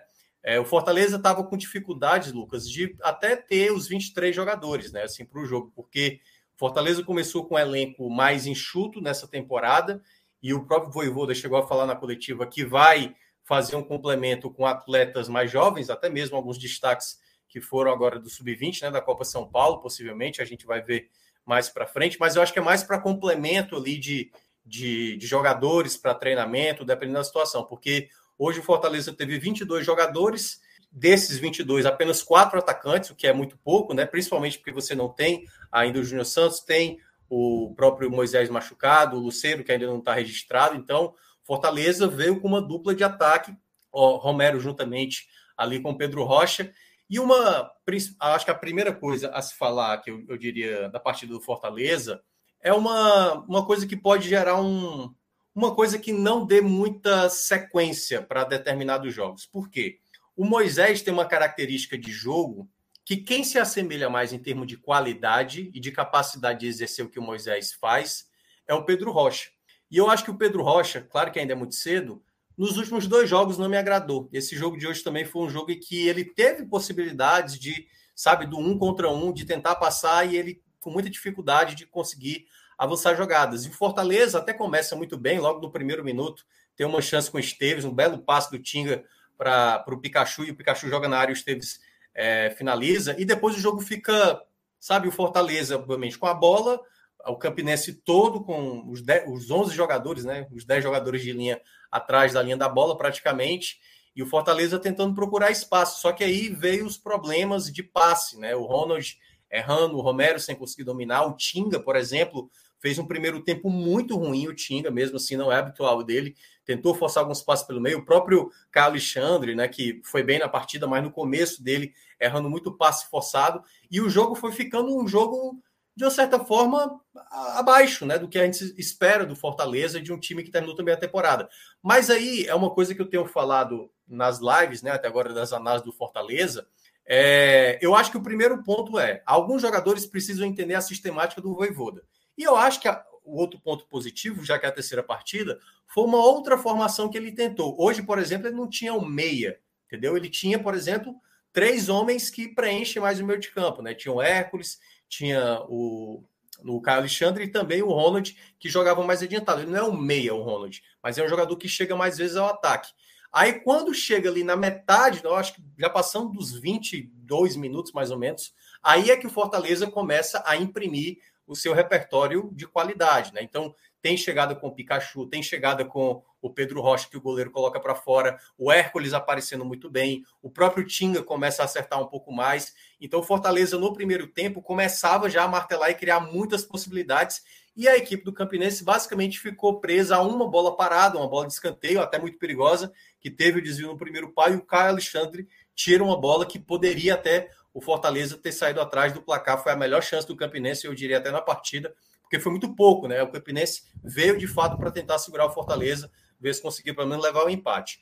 E aí, quando o Fortaleza, já no final do primeiro tempo, tinha criado outras possibilidades que pudesse fazer o primeiro gol, o gol sai exatamente uma jogada pelo lado esquerdo em que o Hércules, né, o garoto que é muito iluminado, ele que está aí na imagem, para quem está acompanhando aqui pela, pela live, né, é, chutou de fora da área, a bola teve um leve desvio, matou o goleiro do Campinense e o Fortaleza abriu o placar praticamente no último lance do primeiro tempo, deixando um jogo que eu acho que já estava com cara de 1 a 0 né? O Fortaleza, mesmo não jogando com tanta facilidade, até porque eu acho que o Campinense fez um bom sistema defensivo e picotava o jogo, tentava amarrar o jogo, Fortaleza encontra o gol no chute de fora da área, que era uma das armas que poderiam acontecer, ou bola parada ou chute de fora da área, já que tinha um time todo fechado, como era o caso do Campinense. Na volta do intervalo, o Voivoda mantém o mesmo time, e eu acho que aí foi o ponto principal. O Fortaleza pelo fato do Campinense, acho que até o Campinense, de certa maneira, queria até não perder de muito, né? Porque os primeiros minutos é o Campinense fazendo cera, caindo, demorava e tal. Ou seja, perdendo de 1 a 0,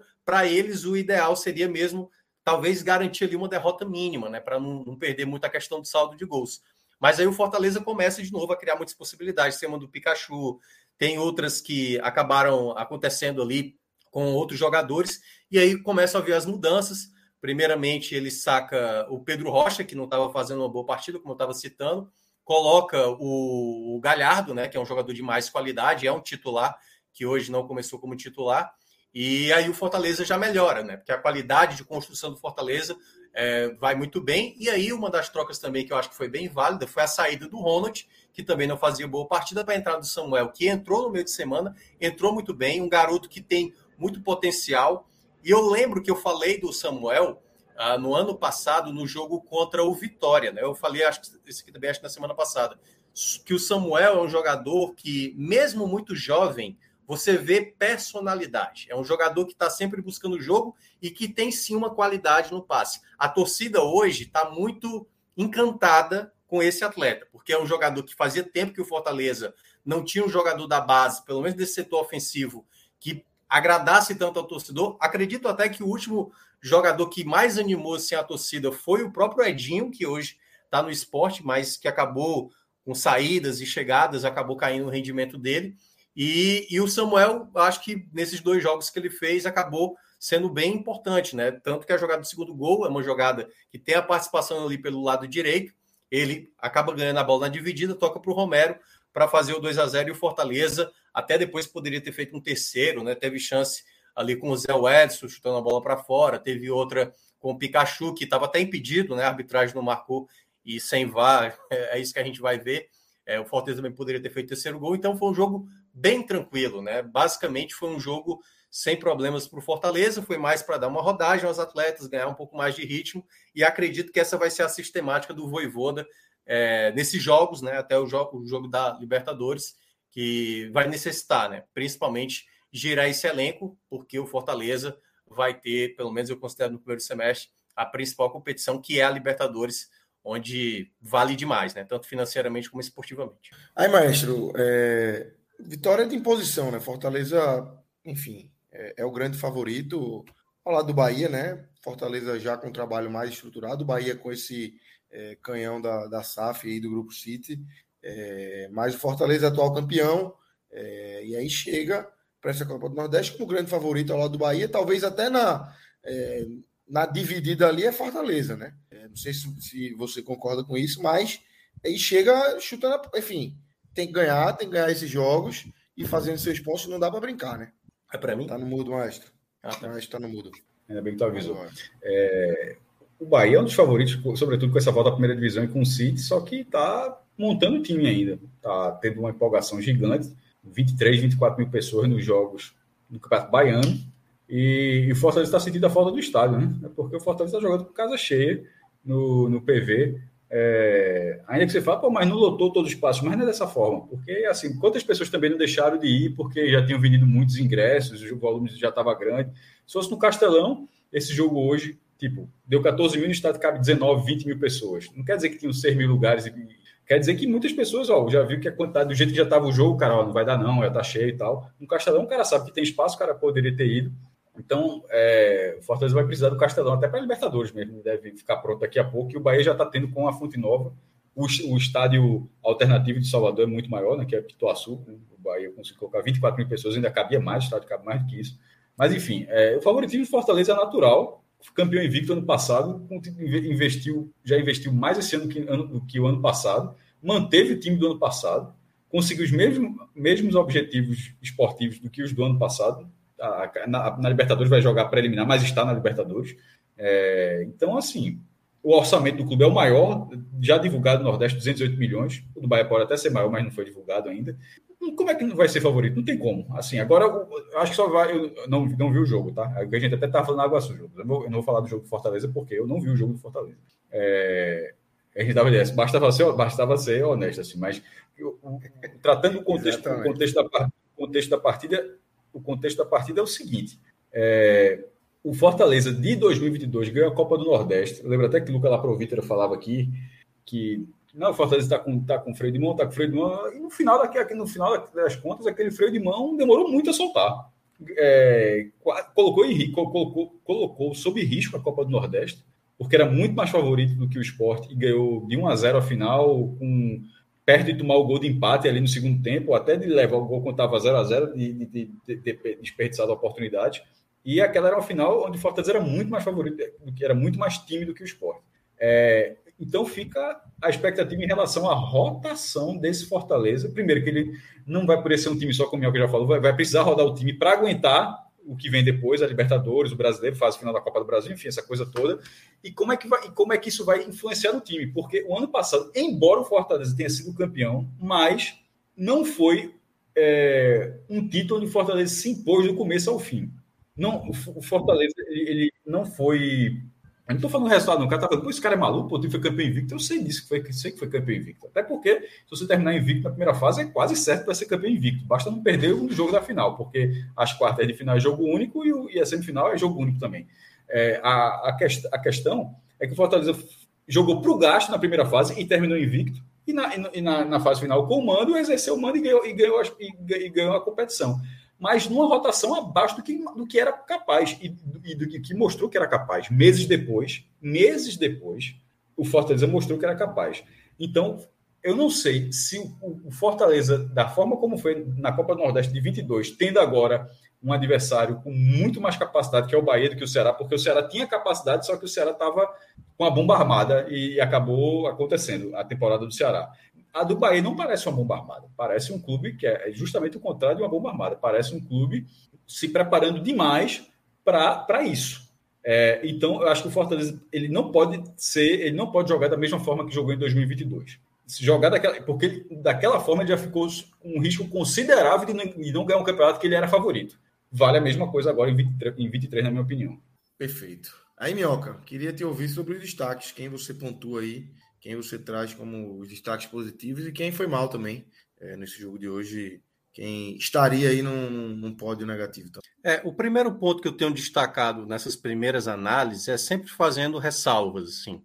Acho que os primeiros jogos eles ainda não, não dizem muito. Claro que dá para dizer quem foi bem, quem foi mal. Eu, eu consigo listar fácil que três jogadores que foram bem, três que foram bem abaixo, mas é, tendo um, um pouco de cautela, certo?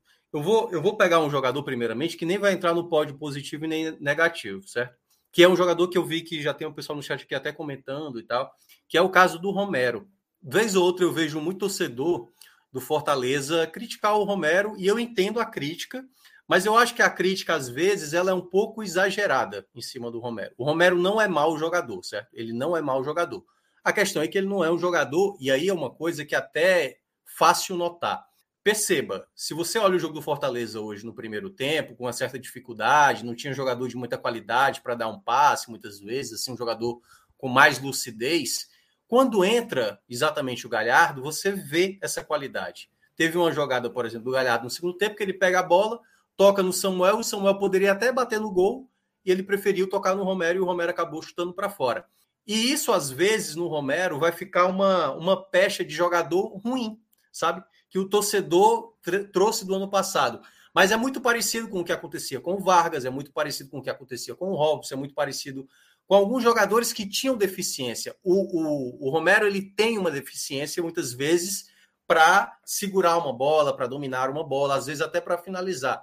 Mas ele é um bom jogador. Então acho que o torcedor tem que, acho que tentar tirar essa essa imagem de que o Romero é um péssimo jogador, é um jogador ruim, é um jogador bom, mas que não é tem tanta qualidade como o Pedro Rocha, como o Moisés, que são funções diferentes. É diferente. Tanto é que o gol do Romero e os vários gols que o Romero fez no ano passado é dando um toque na bola.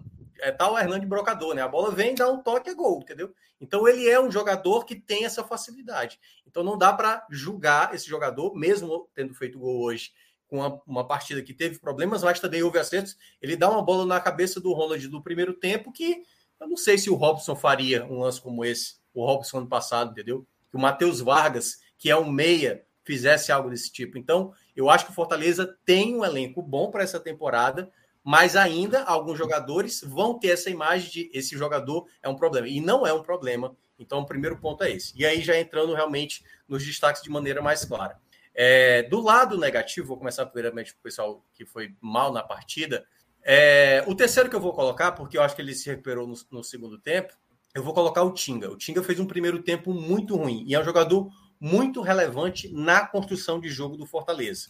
Fortaleza que utiliza três zagueiros, ele é dos zagueiros que mais apoia, né? Ele se torna lateral em determinado momento, muitas vezes construindo por dentro, boa bola longa, e no primeiro tempo o Tinga vacilou demais, até mesmo em saída de bola fácil errando passo de dois metros, que não é comum dele. Então, acho que o Tinga fez uma partida abaixo do, do, que é o Tinga, da capacidade do Tinga. Acho que é um jogador que foi bem abaixo do que eu imaginava. Outro jogador também que não foi bem, eu achei o Ronald. Acho que o Ronald fez uma partida bem ruim, assim, de estabanado. E aí é, é onde vem aquela ponderação que eu falei. Era a primeira partida do Ronald. Vários outros jogadores também fizeram suas primeiras partidas e cometeram falhas. Até mesmo jogadores que jogam bem. Eu falei agora do Tinga, por exemplo. O Tinga, para mim, tem um índice de acerto muito alto. E nesse jogo de hoje, ele errou. O Ronald, ele costuma, às vezes, ser oscilante durante uma partida. E hoje mostrou que, dentre as opções que o Fortaleza tem de meio de campo ali, ele é o jogador que talvez tenha uma regularidade.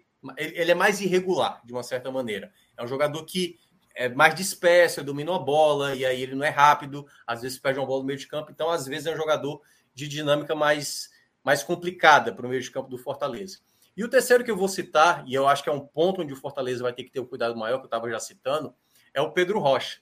O Pedro Rocha até chegou a participar de alguns momentos interessantes, mas eu acho que ele agora, com a, com a saída do Moisés, ele ganha uma responsabilidade maior. Claro que vai ter o Júnior Santos para dividir, acho que até o Júnior Santos tem uma característica que estava faltando no elenco do Fortaleza, nem digo tecnicamente, tecnicamente é muito evidente que o, o Júnior Santos tem é, limitações técnicas, mas é um jogador que cobre melhor por dentro, recupera mais bola, algo que o Pedro Rocha tem dificuldade. O Pedro Rocha, nesses dois últimos jogos, achei ele muito abaixo, muito abaixo mesmo, sim, do que ele pode exercer. Fez uma boa jogada no primeiro tempo, uma finalização, mas ele pode oferecer mais. E isso o Fortaleza vai necessitar é, necessitar para momentos chaves, né? No jogo contra o Bahia, fora de casa, no Clássico Rei, que vai ter contra o Ceará, e principalmente nos jogos da Libertadores, já que o Moisés não vai estar, tá, e ele, em termos de qualidade técnica, nessa característica, ele é a peça, né? Então é um jogador que vai precisar melhorar um pouco mais daquilo que ele entregou no final do ano passado. Já entrando no pódio positivo, aí é, deixa eu começar primeiramente com Deixa eu dar só uma olhada aqui para fazer o pódio de maneira mais certinha. Eu vou fazer uma menção ao, de novo ao Samuel que entrou, certo? Jogador muito voluntarioso, a torcida está gostando muito dele. 21 anos, tem um bom potencial, mas eu quero fazer uma ressalva ao Samuel. O Samuel tomou um amarelo e teve uma jogada que ele entrou no carrinho e ele acertou a bola, ok, certo? ele estava muito animado. Acho que pelo fato da torcida estar tá muito animada com ele, ele estava sempre querendo mostrar jogo. E eu acho que esse tipo de entrada, e eu vi recentemente com o São Paulo, o Pablo Maia, né, que subiu no ano passado do São Paulo, estava amarelado, deu um carrinho desnecessário no jogo do São Paulo no meio de semana e acabou sendo expulso.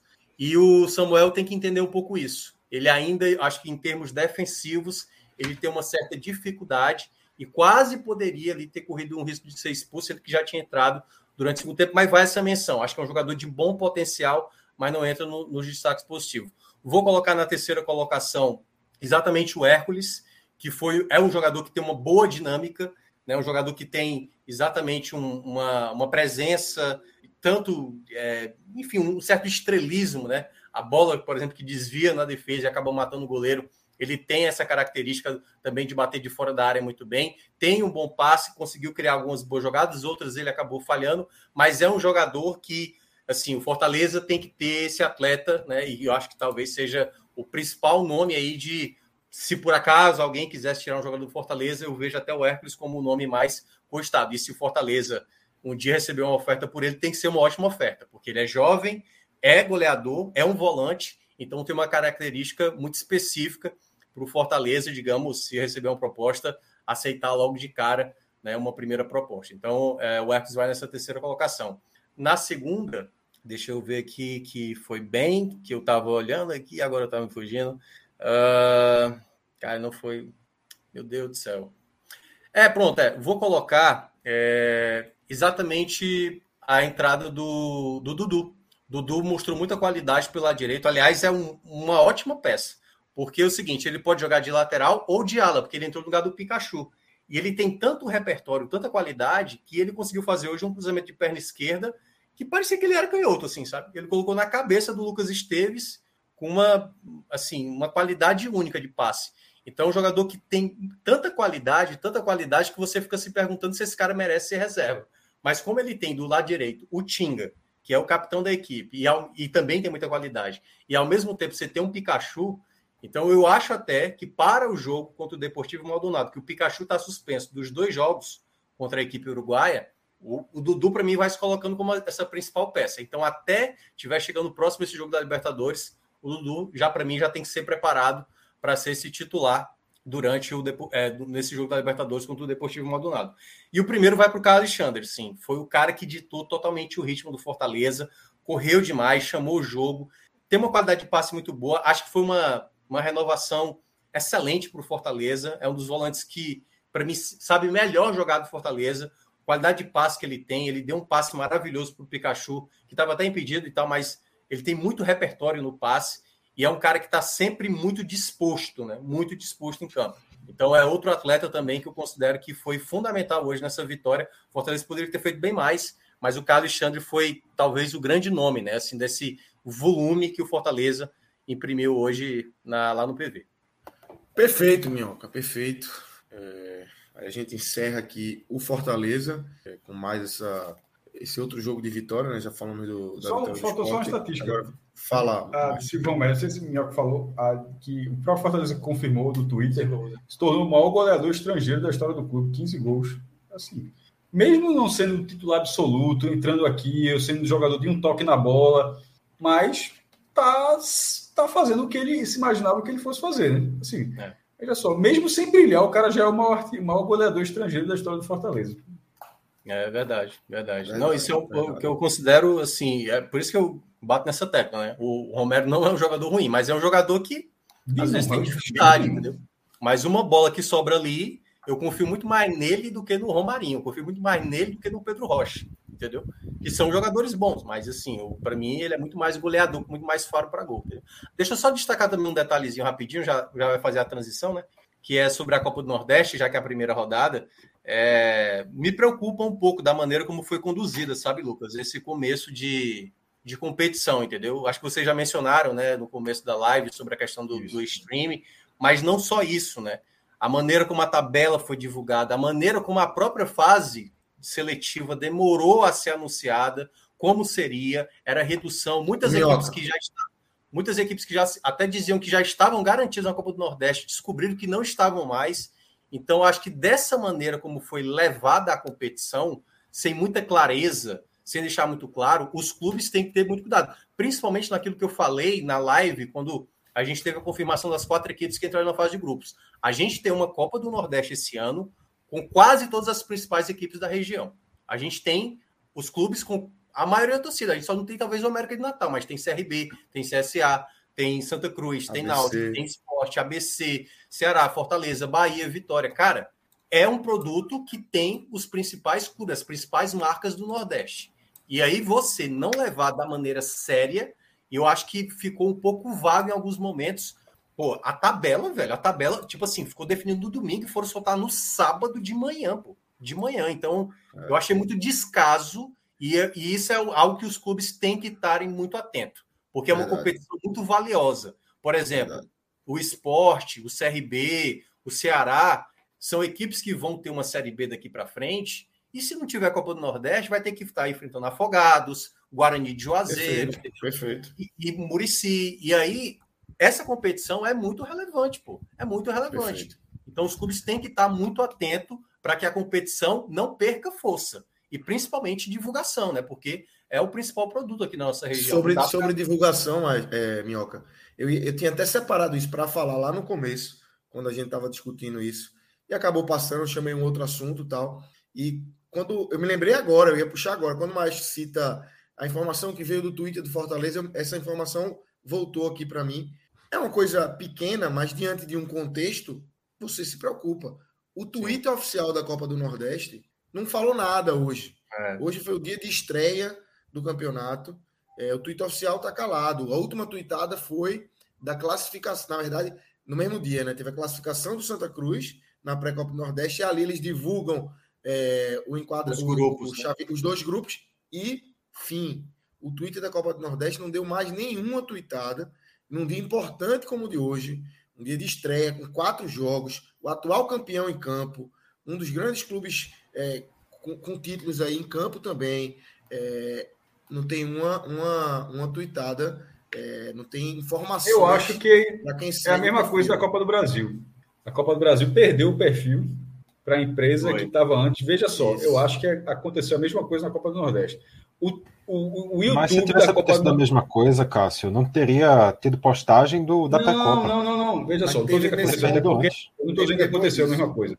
Eu estou dizendo assim, que vou até refazer para não ficar. Parece a mesma coisa, porque eu estou dando um exemplo que aconteceu essa semana. O contrato acabou, o contrato era para ser da Copa do Brasil, não era da Copa do Brasil. É uma burrice, assim, eu acho até má fé de quem ficou, tá? É má fé de quem ficou também. Assim, eu, eu, é, de, de, de, quem ficou, e, e eu, eu, não, eu não vejo como algo definitivo de não ser revertido pela justiça, de o cara se ver e devolver, não. Acho porque é, a caso, já sinalizou que vai entrar na justiça para claro, o perfil gigantesco e fica por isso. O perfil é daquele tempo que é o da Copa do Brasil. A mesma coisa é o da Copa do Nordeste. Ele está lá parado, mas, por exemplo, o YouTube já não é mais o YouTube da Copa do Nordeste, não. Se você entrar agora lá, estava vendo aqui, aqui se, é, se eu não me engano, já está já, já tá outro nome, estava com 800 mil pessoas. Pô o YouTube da Copa do Nordeste que transmitiu jogos não é mais o YouTube da Copa do Nordeste. O, o Twitter da Copa do Nordeste tá, ninguém tomou ainda, mas está parado. Não era para estar tá parado. O campeonato começou, pô, era para estar tá todo, era para estar tá nervoso, na verdade. Claro. E aí é uma falha, é uma falha, de todo, é uma falha de todo mundo. Então, assim, é, é uma pena, velho. Tem... É, é, uma pena e é preocupante, assim. É mais um, é mais um ponto aí desse contexto todo. Isso. De tá muito solto. Não, parece negócio de fazer, mas não é vazio, porque tem muita gente responsável, muita gente interessada nisso tudo aí, capacitada para fazer isso, mas de vez em quando, é. quem está lá em cima, não é, está lá em cima por uma outra série de, de fatores que é, não, é porque tá, tá, dando a entender de que as coisas não estão com devido atenção, né? Com devido foco. A própria Copa do Brasil, que, que vocês estavam citando. O que é o erro? Que está até, assim. a, até agora, por exemplo, nem se sabe o sorteio da Copa do Brasil, né? Foi feito o sorteio agora entre Criciúma e Guarani, o Criciúma até ganhou. É, mas até agora a gente não sabe quando é o sorteio da Copa do Brasil. E se eu não me engano, é daqui a um mês, né? Começa. A CBF mudou a direção de competições, a diretoria de competições. A impressão que tem é que a diretoria de competições está como se fosse secretário de governo, secretário novo de é. governo. Tá mesmo é. aprendendo tudo agora, assim. É. Trocou, trocou, a direção de competições estava lá há muito tempo, tá? era uma coisa completamente sólida, e de repente mudou. Mas, enfim, é a opção da CBF. É... pode ser que seja melhor o novo, tal, mas, mas precisa melhorar. Mas em relação ao. A em relação ao ponto da questão econômica, é, eu discordo da linha de que tem, tem que ver, tem, pode ser que acabe e tal. Não, porque os contratos Tem três, agora eram dois, agora já são três. O, da, o SBT vai até 2025, o da ESPN vai até 2025, e, e como saiu na, na, máquina do esporte, o, do nosso futebol, o pay-per-view, também vai até 2025. O que é só de um ano é só o do One Football, que é um, sub, um sublicenciamento. Eu acho que os caras devem ter pensado assim, um streaming, ó, meu irmão, tem que ter um streaming, fudeu. E aí? aí faz um contrato de um ano aí e tal, para aguentar, e aí depois a gente vê atrás, porque não, pode, não podia não ter. Mas assim, os três contratos, TV aberta, TV paga, canal pago normal, e pay-per-view, são três edições. Então, assim, a Copa do Nordeste, ela vai existir até 2025. O que, isso aí eu tenho eu tenho certeza. Se não existir, alguém vai ter que pagar essa conta como é, se pagou é, antes. É isso que eu ia falar, exatamente. Mas, pode não ter, pode não ter. Mas, não, mas... pode não ter Copa do Mundo, meu irmão. Se não tiver a Copa Sim. do Mundo, é. aí a FIFA vai ter que pagar a, a, os patrocinadores que botaram milhões e milhões de dólares, ou seja, a conta sai para alguém. Não ter, pode não ter nada, meu irmão. Alguém pode dizer, ó, oh, meu irmão, agora não tem mais nada no mundo. Tem mais voo, não, tá? Não vou voar mais, não, não beleza. Mas alguém vai pagar essa conta. No caso dos contratos.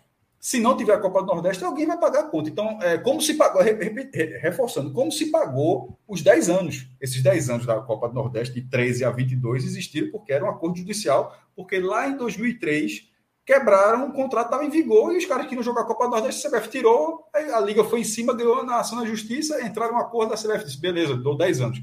Depois de 10 anos, a CBF pegou de volta e por ser um torneio de ótima visibilidade, que já era em 2003, mas por outro fator acabou, agora ela manteve e vai manter pelo menos até 2025, e é o que eu falo. Um pelo menos sob contrato. Se o torneio sempre crescer, ele nunca vai deixar de existir. É a mesma lógica de um clube de massa. O Santa Cruz hoje, é, foi até matéria de, de Camila Souza, que tá, nossa é, é, ex-companheira, é amiga, mas ex-companheira aqui do ENE, que eu estava no GE, da recuperação judicial do Santa, da quantidade de milhões que o Santa tem que pagar, ou acha que tem que pagar, ou que tem que abater de juros, enfim é um mecanismo judicial para não decretar falência. Mas eu sempre falo, o Santa pode ou não dar certo essa, essa recuperação judicial. Esse não é o meu ponto. O meu ponto é o seguinte: vamos supor que não desse certo.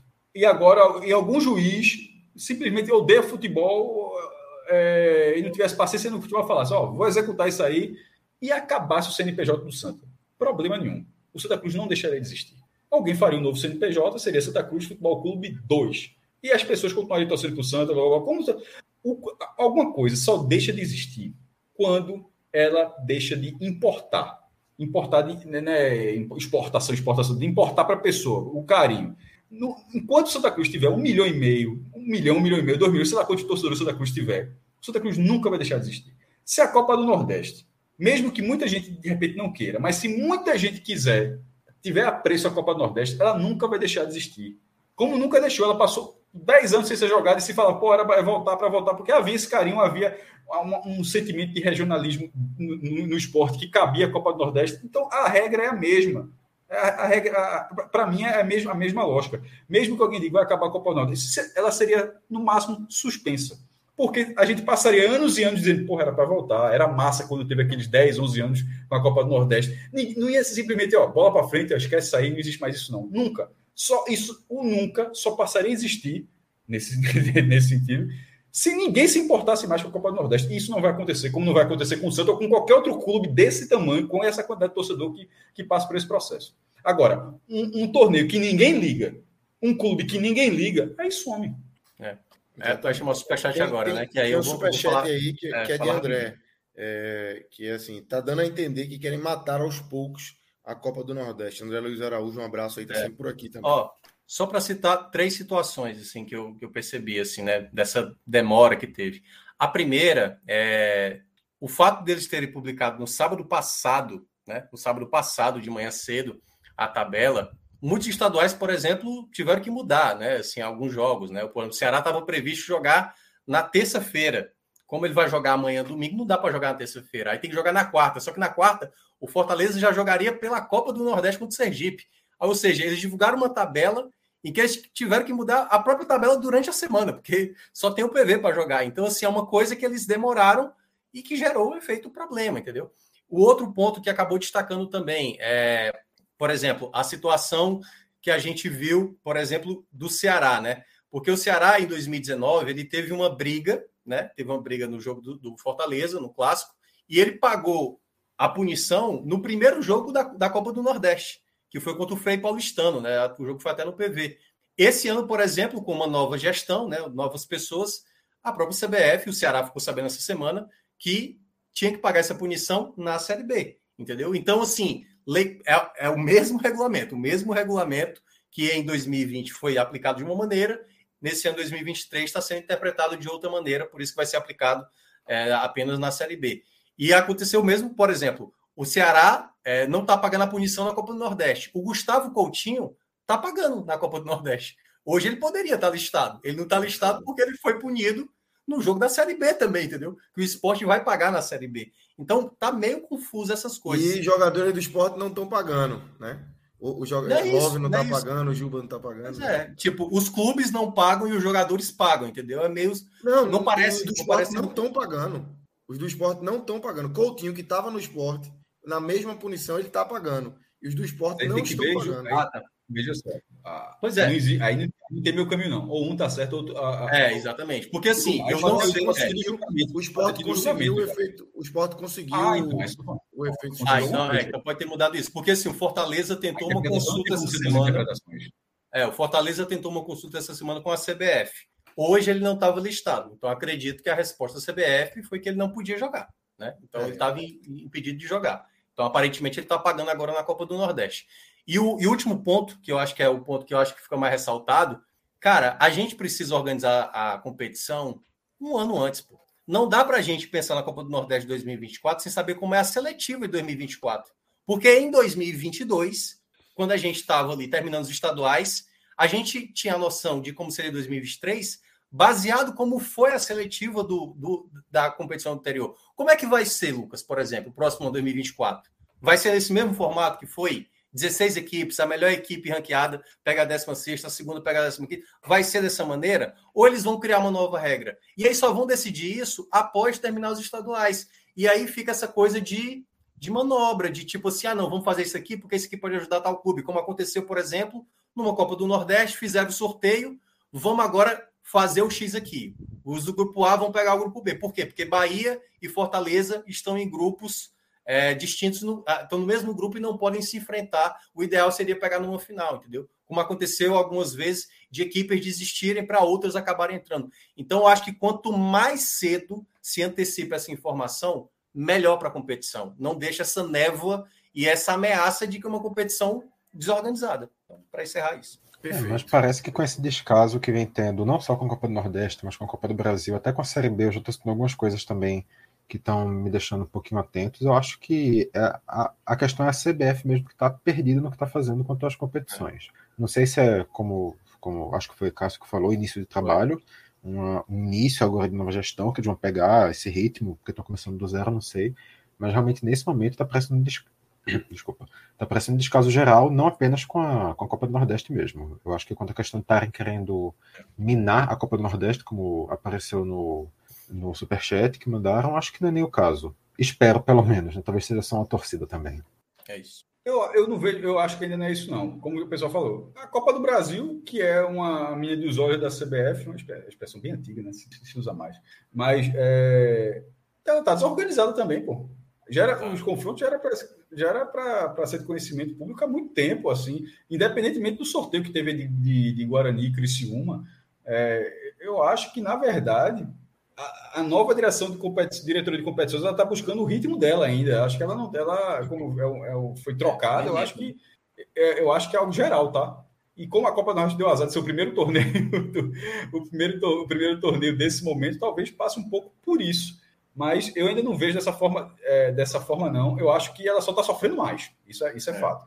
Mas a, a Supercopa, como é que é a Supercopa do Brasil? Flamengo e Palmeiras vão jogar 17 dias antes do jogo é que souberam é, que o jogo foi definido no dia C, porra. Verdade. Veja só, a gente tá falando Palmeiras e Flamengo.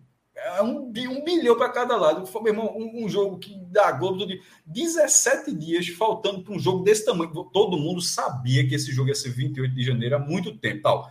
E o estádio ficou. Pronto. Isso não pode, porra. Como é que um jogo desse tamanho você vai, pode fazer as torcidas viajarem, é, vender a partida e tal. Você não programa um negócio desse, faltando dizer, quando vai para uma final dessa, final da Liga dos, dos Campeões, tem a, as próximas quatro, o cara sabe onde vai ser. Pô, três ou próxima, as, as, próximas três ou quatro, o cara já sabe onde vai ser. É, então, assim, só dando é, mais um exemplo, ou seja, Copa do Nordeste, Supercopa do Brasil, Copa do Brasil. Então, eu acho que é mais Copa geral. Verde, não podemos esquecer. Copa Verde também no primeiro semestre. É, é daqui, Copa... a, acho que daqui a um mês. Sem contar que detalhe, a galera tá ficando doida, é porque foi, a, a, outra foi, acabou em dezembro e a outra vai ser agora. É porque a outra é. atrasou muito. A outra atrasou muito e essa, na verdade, eu considerei certo. Essa pegaram a Copa Verde e trouxeram para o primeiro semestre, para ficar tipo, ó, para ela não ficar perdida como vinha sendo, tá? O Remo, que é o atual campeão, era o atual campeão, agora não é mais, mas era o atual campeão, não disputou a última, porque a tabela saiu depois que acabou a primeira fase, como o Remo nos classificou, o Remo liberou o time. Aí saiu o tabela do Remo, pô, como é que vai jogar o campeonato? Eu não vou jogar com um sub-20, não. Ele não jogou, o atual campeão não jogou. Então, para não ter uma bizarrice dessa, aí é isso, é. vai puxar a Copa É isso, é isso. Vamos trazer aqui o Bet Nacional para a gente, é, antes de virar a chave, é, para analisar. Passou de 100 mil aí, passou, ó, passou de 100 mil. 100 mil. Qual foi? Qual foi a. Foi o quê? Olha, a gente fez uma quádrupla só de ah, visitantes, ah, que era Palmeiras, São Paulo, Retrô e Botafogo. E aí a gente apostou um peixe e esse peixe buscou mais seis, voltou 700. Palmeiras, São Paulo, Retrô e Botafogo. Bom Essa aí foi bonita. Puta que pariu, porra. Lembrando que a, a penúltima... tá de intruso aí, né? Viu? São Paulo, Flamengo, Botafogo e Retrô, Retrô tá de intruso. Não, mas o Retrô era o mais fácil, aí, pô. Era o mais fácil, exatamente. Era o que você confia mais que vai ganhar. Era o que você confia mais. São Paulo ganhou com o jogador a menos, pô. E eu achei, eu tinha, eu falei, rapaz, acho que vai perder aí. E vamos ver o que é que tem aí, Clima. Bota aí pra gente ver jogos de domingo, é, o que é que a gente pode fazer. É... Aproveita e Patati, coloca. A patativa joga, maestro? Não, coloca não franja aí, coloca a franja e, e, e, a Marjorie Já estão área. Tá de folga. O central é o, é o, é o time de folga na próxima Marjorie Correia. Primeiro, onde boa tudo, noite. eu vou parar aqui, vou parar aqui o Bet Nacional. Marjorie, boa noite, seja bem-vinda. É sua estreia, né? Sua estreia. Calma. Não, Calma. não estamos lhe ouvindo. é sua estreia. Começou no silêncio. Pronto. Tá muito baixinho, mas vai dar para ouvir. Muito baixinho, muito baixinho. É, é o fone que não estava pegando até. Melhorou, melhorou, melhorou, melhorou. Antes de entrar, mas agora resolveu não pegar. Pegou. Melhorou.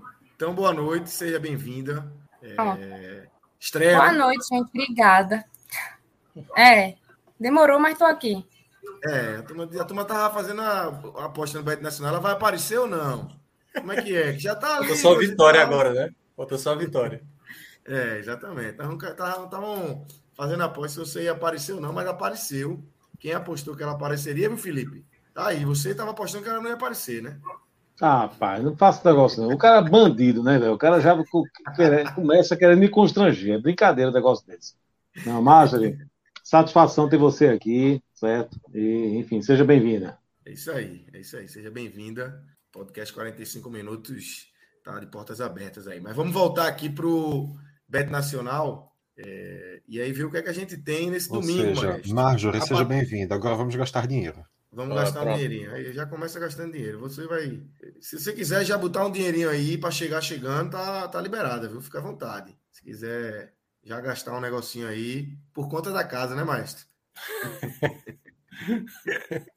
tá liberado. Escolha, escolha um jogo. Tá rica, pô. Escolha um tá jogo. Rica, pô. É exatamente. Ou uma dupla, um jogo. enfim. É um clássico paulista aí, Palmeiras e São Paulo aí.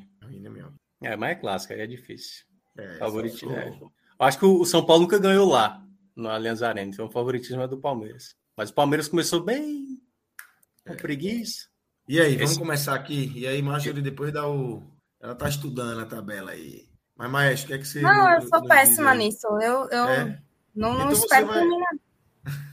Se, se quiser perder dinheiro aí, eu dou meu palpite aqui. Ei, Mas, diga aí. Diga aí. Uma, uma, o Madureira não segurou o Flamengo, não, recentemente? Segurou. Mas eu não segurou o Fluminense, não. Um empatezinho. Uma, uma, uma, uma, dupla aí de Porra, empate. Dupla com empate do Madureira. Aí é foda. Não, empate ou, ou, vitória do Madureira? Como é que tá aí? Ah, ok. Empate ou vitória aí. Ó, 2,82. Gabriel. Minhoca tá pelo crime. Tá. Não, pô, Gabriel, é porque o Madureira segurou o Flamengo, né, pô? E vai jogar teoricamente em casa aí. Tudo bem que o Fluminense é favorito, mas. É, é arriscado. Mas vamos lá. Minhoca tá com crédito demais, viu, velho? Depois dessa essa jogada. lembrando que aquela lá eu, eu, não fiz sozinho, né? Eu, eu dei Sim, uma sugestão. Mas dos que estavam aqui, dos que estão aqui, só tinha você, né? É. Ou tinha mais alguém? Só tinha você, não, então. Era só era eu, Celso e Clauber. 30 e reais. vamos só tá nela, né? Não vamos combinar, não, né? Porque ela é mais difícil 20, de acontecer, né? É, 20, 20 tá bom, pô. 20? 20 é, volta aí, 56, 40, bota. Tá bom, demais, demais. Se acontecer, a gente vai lamentar no tempo tá de 50. Abre lá pra gente, se a gente faz uma múltiplazinha pra ver se o que, é que a gente pode encaixar aí. Vamos nessa. São Bernardo e Santos. Não, corra disso, corra disso. Santos. Rapaz. Ferroviária, viu? Dois Ferroviária. Ferroviária. Ferroviária. Ferroviária perdeu para São Paulo. Mas... Santos sub-20, copinha. Cara, esse América, América tá Mineiro. Esse América, América tá Mineiro tá joga bem, viu? Até por isso que a odd tá tão alta do Santos aí, dois. América Mineiro joga Ó, bem. Botafogo de Ribeirão Preto e Ferroviária. Uma duplinha. 2,45 e 2,18. 5,30. 30. Bota a Copa. Pode não? É porque mudou a ordem, não. Pode. Bota a Copa do Nordeste, pô. Aí amanhã tem quatro Copa jogos. do Nordeste, exatamente. Escreve lá em cima. Amanhã tem Náutico, tem Ceará, Bahia. Bahia. Copa do Nordeste. Aí, Bora lá. Bora. CRB, Ceará e Bahia. Peraí, peraí, peraí. Calma, calma, calma. Peraí que, peraí que tu, tá, tu não tá respeitando o voinho, não, viu? Calma. Peraí. pra ver, pra ver. Se Sampaio aí. Bahia ou empate? Bahia ou empate? Bahia ou empate, né? Cara, Bahia seco eu não fecho, não. Cássio, tu não tem não aí as estatísticas. O Cássio foi cair. Para saber quanto tempo o Bahia não ganha do Sampaio lá. Se, se, tá, se tem. Deixa eu fechar aqui a janela aqui, começou a chover aqui, peraí. Fecha, 2,5. E aquela, o Bahia também começou meio, meio bambo. Não tá muito convincente também lá no início do Campeonato Baiano, não. Talvez lidera, lidera, mas sei não. É, sei não. É foda, tem que se posicionar, tem que. Esse fora, Atlético, fora que Atlético Alagoinha Náutico. Aí é chato já. Aí já é chato. O que, tu acha, Felipe, aí? O Náutico. Aí eu não sei, não. Eu não, não confio, não. Confio, é eu menos confio. Jogou bem o clássico, o Náutico, pelo menos? Peraí, rapaz, vocês estão de brincadeira, né? que foi? Tu quer dizer que o Náutico vai ganhar fácil? Não, fácil vai. não, pô, mas vai ganhar, pô. Não, mas vai, vai ganhar. ganhar. Pronto. Bota então, de Alagoinhas. Bota o Náutico. Quase, bota o Náutico. quase empata com o Bahia, pô. Bota o Náutico. Felipe e Majori estão cravando, pô. O Caramba. problema, ó, esse quase é foda, esse problema é o quase. É. Ó, tá dando já se, 7 Se repetir quase empatar Pronto. com o Náutico, vai perder também, né? Náutico, CRB, Ceará e empate ou Bahia. Eu iria em Atlético de Alagoinhas ou empate. Não, mas Majori, tá tá Majori tem o direito aí de, Não, de escolher. então tá escolhido. Vamos embora. Bota aí, bota não. o quê? Bota 15 bota, aí, não? Bota 15, bota 15. Tá bom. Aí, ó, bota 100 Se der, vai ser bom demais. Então pronto, tá aí. Duas apostinhas feitas. Amanhã a gente volta aqui. Eu não, mas não sei quem de vocês vai estar amanhã. Minhoca, talvez, né? Amanhã eu tô. É, tá, né? Amanhã eu não tô, não. Então você volta aqui para conferir o que é que a gente fez com esses 6 mil reais aí. A gente não gastou tudo. Ou para dar uns porros, se for o caso, né? É, exatamente. exatamente. Então é isso, galera. www.betnacional.com. Entrem, se cadastrem, usem o código podcast45, que assim como o like, que a gente já pediu aqui, eu vou pedir de novo, é, que é sempre importante deixar o like aqui na nossa live. É importante também usar o código podcast45 ao se cadastrarem aí no Bet Nacional, que também ajuda aí a nossa parceria, Bet Nacional, que é um parceiraço aqui do nosso querido podcast 45 minutos. www.betnacional.com, entrem aí. E agora, vamos começar a falar de Vitória 1, Santa Cruz 1, Felipe. Vou começar com você, tá? Queria que você trouxesse aí sua visão dessa partida, como é que foi esse 1 a 1 que o Vitória sai na frente e o Santa Cruz consegue o um empate aos 51 minutos ali, já na beirando o apito final, mas consegue um empate traz um pontinho para casa e é, um pontinho importante, um pontinho fora de casa contra um adversário duas divisões acima, né? Santa tá na Série D, o Vitória na Série B. Por mais que não tenha, não tenha também o início de temporada bom, o Vitória tem apanhado aí no Campeonato Baiano, mas é, é um adversário que está num patamar acima e o Santa Cruz consegue um ponto. Como é que foi esse resultado e que gosto fica esse 1 a 1, Felipe? É, é, o gosto é de um ponto conquistado, né? É, como você falou, é um adversário que tem é, tá duas divisões acima, ah, também de uma força, de uma tradição muito grande, de um peso de camisa muito grande, fora de casa. Ah, um time que tem, se você pegar ali, talvez os. Eu vou chutar aqui, porque eu não sei os valores, mas se você pegar talvez os quatro jogadores que ganham mais do Vitória, eh, talvez seja mais do que todo o elenco do Santa Cruz. Né? Então, você colocando tudo isso na balança, você colocando na balança o fato de ter começado atrás e ter arrumado o empate, você ter colocando na balança o fato de que o empate aconteceu no penúltimo lance de jogo, porque por incrível que pareça, o Santa Cruz empatou o jogo quase aos 51 minutos do segundo tempo. Pois não é que o Vitória quase faz o gol da vitória, de novo, no fim do jogo, no último lance, pois foi, né? mas perdeu. E aí, uh, esse empate eu acho que ficou, ficou de, de, de tamanho ruim, digamos assim, para o Vitória, porque foi o time que teve mais perto de ganhar, uh, era o time que tinha, digamos assim, a obrigação de ganhar, uh, por estar jogando em casa, por estar duas divisões acima, por ter um, uma, uma capacidade, digamos assim, de investimento muito maior hoje em dia do que o Santa Cruz, por, ter, por tudo que aconteceu no jogo, por tudo que a gente viu, uh, eu acho que o, o, o, Vitória perdeu a chance de fazer três pontos, fazendo apenas um, e o Santa Cruz arrancou um ponto ali no fim do jogo. Né? Sobre esse jogo, é porque é difícil a gente. A coisa do, do mais do mesmo é muito difícil. É muito difícil você todo jogo dizer a mesma coisa, sabe? Então a gente tem que encontrar formas, digamos assim, de falar a mesma coisa de uma maneira diferente. Então vamos lá. Imagine que isto aqui é o Santa Cruz, tá? Os lados do Santa Cruz. Vou dividir aqui, ó, em dois, tá certo? Certo? Então esse lado aqui, que para mim é o esquerdo, mas para quem está olhando aqui é o lado direito. É isso, meu Deus, eu estou errado. Peraí. Que lado é esse aqui? Tá certo. Pronto. Para mim é direito, para você é o esquerdo. Esse aqui. Pronto. Esse aqui é o lado direito do Santa Cruz. Certo? Isso aqui é onde as coisas acontecem, onde as coisas funcionam. Tá?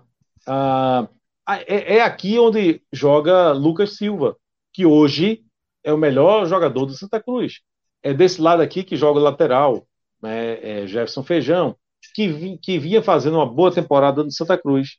E aí, Jefferson Feijão, rapaz, logo no comecinho, ele se contunde, né, sai ali, enfim, se tem alguma lesão, alguma coisa ali muscular, é, e aí todo mundo se preocupou, e agora o que vai ser de Santa Cruz, porque acabou esse lado direito aqui, que é onde as coisas funcionam. Entrou o Tarles, que deu conta, assim, não comprometeu, certo? Esse aqui é o lado esquerdo. Isso aqui, minha gente. É o lado de Hugo Cabral, é? Veja só, isso aqui é o lado do meu lateral. Meu Deus do céu. Ian Rodrigues. Isso aqui é o lado de Hugo Colombo. Eu não chamo o nome dele certo, não. Eu mudo. Né? Isso aqui é o lado de Hugo Colombo. Isso aqui é o lado onde absolutamente nada acontece. Isso aqui é lixo. Ó, pronto. Certo? Então, o Santa Cruz está aí para quem quer ver. É, não, não, não, é mais do mesmo. Todo jogo é a mesma história. Todo jogo são as mesmas deficiências. Né? E eu imagino que a diretoria do Santa Cruz está enxergando o que todo mundo está enxergando. Né? Em relação ao jogo de, de, de, hoje contra o Vitória, uma grata surpresa. Eu, por exemplo, eu, Felipe Assis, eu sempre fui um, um, um crítico de Gease, por exemplo. Sempre disse que não inspira confiança, sempre disse que, enfim, tem um, é um, um goleiro limitado, coisa e tal. Mas hoje ele foi o melhor jogador do Santa Cruz em campo talvez o melhor jogador em campo. É, sabe aquele jogador que você diz assim, pai, coitado, não merecia isso, né? porque ele, ele, um pouco antes do Santa Cruz sofrer o gol do Vitória, ele tinha feito uma grande defesa. E aí, no lance que o Vitória faz o gol, foram, foram dois chutes. No primeiro, ele fez uma grande defesa. E aí, no segundo, não evitou. Mas depois, já de ter tomado o gol, ele fez outra grande defesa. Né? Então, é como ele fez mais do que o então titular Matheus Inácio tinha feito no, no, na temporada inteira. Né? Então, sabe aquele, aquele, medo, aquela expectativa que foi, foi criada em cima de, de Geaz, ele lascou. É, Geaz no gol, e agora? Que torcedor desconfiado. Não foi por ele que o Santa Cruz é, conseguiu o empate. Né? Assim, não, não, se, se não conseguiu uma vitória, digamos assim, não foi por causa dele. Pelo contrário, talvez ele tenha evitado uma derrota do Santa Cruz. Um jogador que eu queria é, é, é, também é, destacar, Ian Oliveira.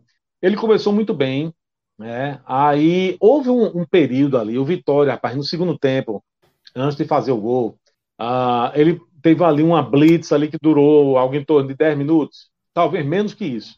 E nesse, nesse período, nesses menos de 10 minutos, 8 minutos, 7 minutos, enfim, por aí, a zaga do Santa Cruz, enfim, ela, ela falhou. É, é, o jogador, o Vitória apareceu ali duas ou três vezes em condições de marcar. E aí eu tenho que dar esse, fazer essa observação também, né, Ian? Você está no bolo, tá, companheiro? Mas assim, até então, até esse período, até essa blitz que o Vitória estava fazendo, ele vinha fazendo uma boa partida. E era outro, outro jogador que eu vinha criticando bastante, tá? É, porque ele fez uma, uma partida muito discreta, né, quando ele entrou ali no lugar do alemão, e fez uma partida muito discreta e, e, e algumas pessoas elogiaram muito, eu olhei assim disse, calma, tenha calma, fez o quê? Fez o quê? Nada demais. E aí depois ele não, não, não teve uma boa sequência, mas Nesta partida, ele vinha fazendo uma boa, um bom jogo contra a Vitória. Né? Acho que teve essa, essa desatenção nesse período aí, falta de é, posicionamento, enfim, que não estava legal nessa, nesses 10 minutos que o Vitória realmente pressionou o Santa Cruz e conseguiu fazer o gol, mas aí no fim ele se redimiu e fez o gol do empate do Santa Cruz. Né? Ah, o Anderson Ceará hoje não foi bem, tá? Ceará. Inclusive, companheiro, você precisa se acalmar. Que danada é isso? É confusão com um, porque quer bater o pênalti, é confusão com o outro, porque teve um jogo passado que foi substituído uma confusão da bexiga, saiu chutando no banco. Que danada é isso, companheiro? Se acalme. Relaxe, companheiro. É, e joga bola, viu? Que hoje você não foi bem, não, viu, companheiro?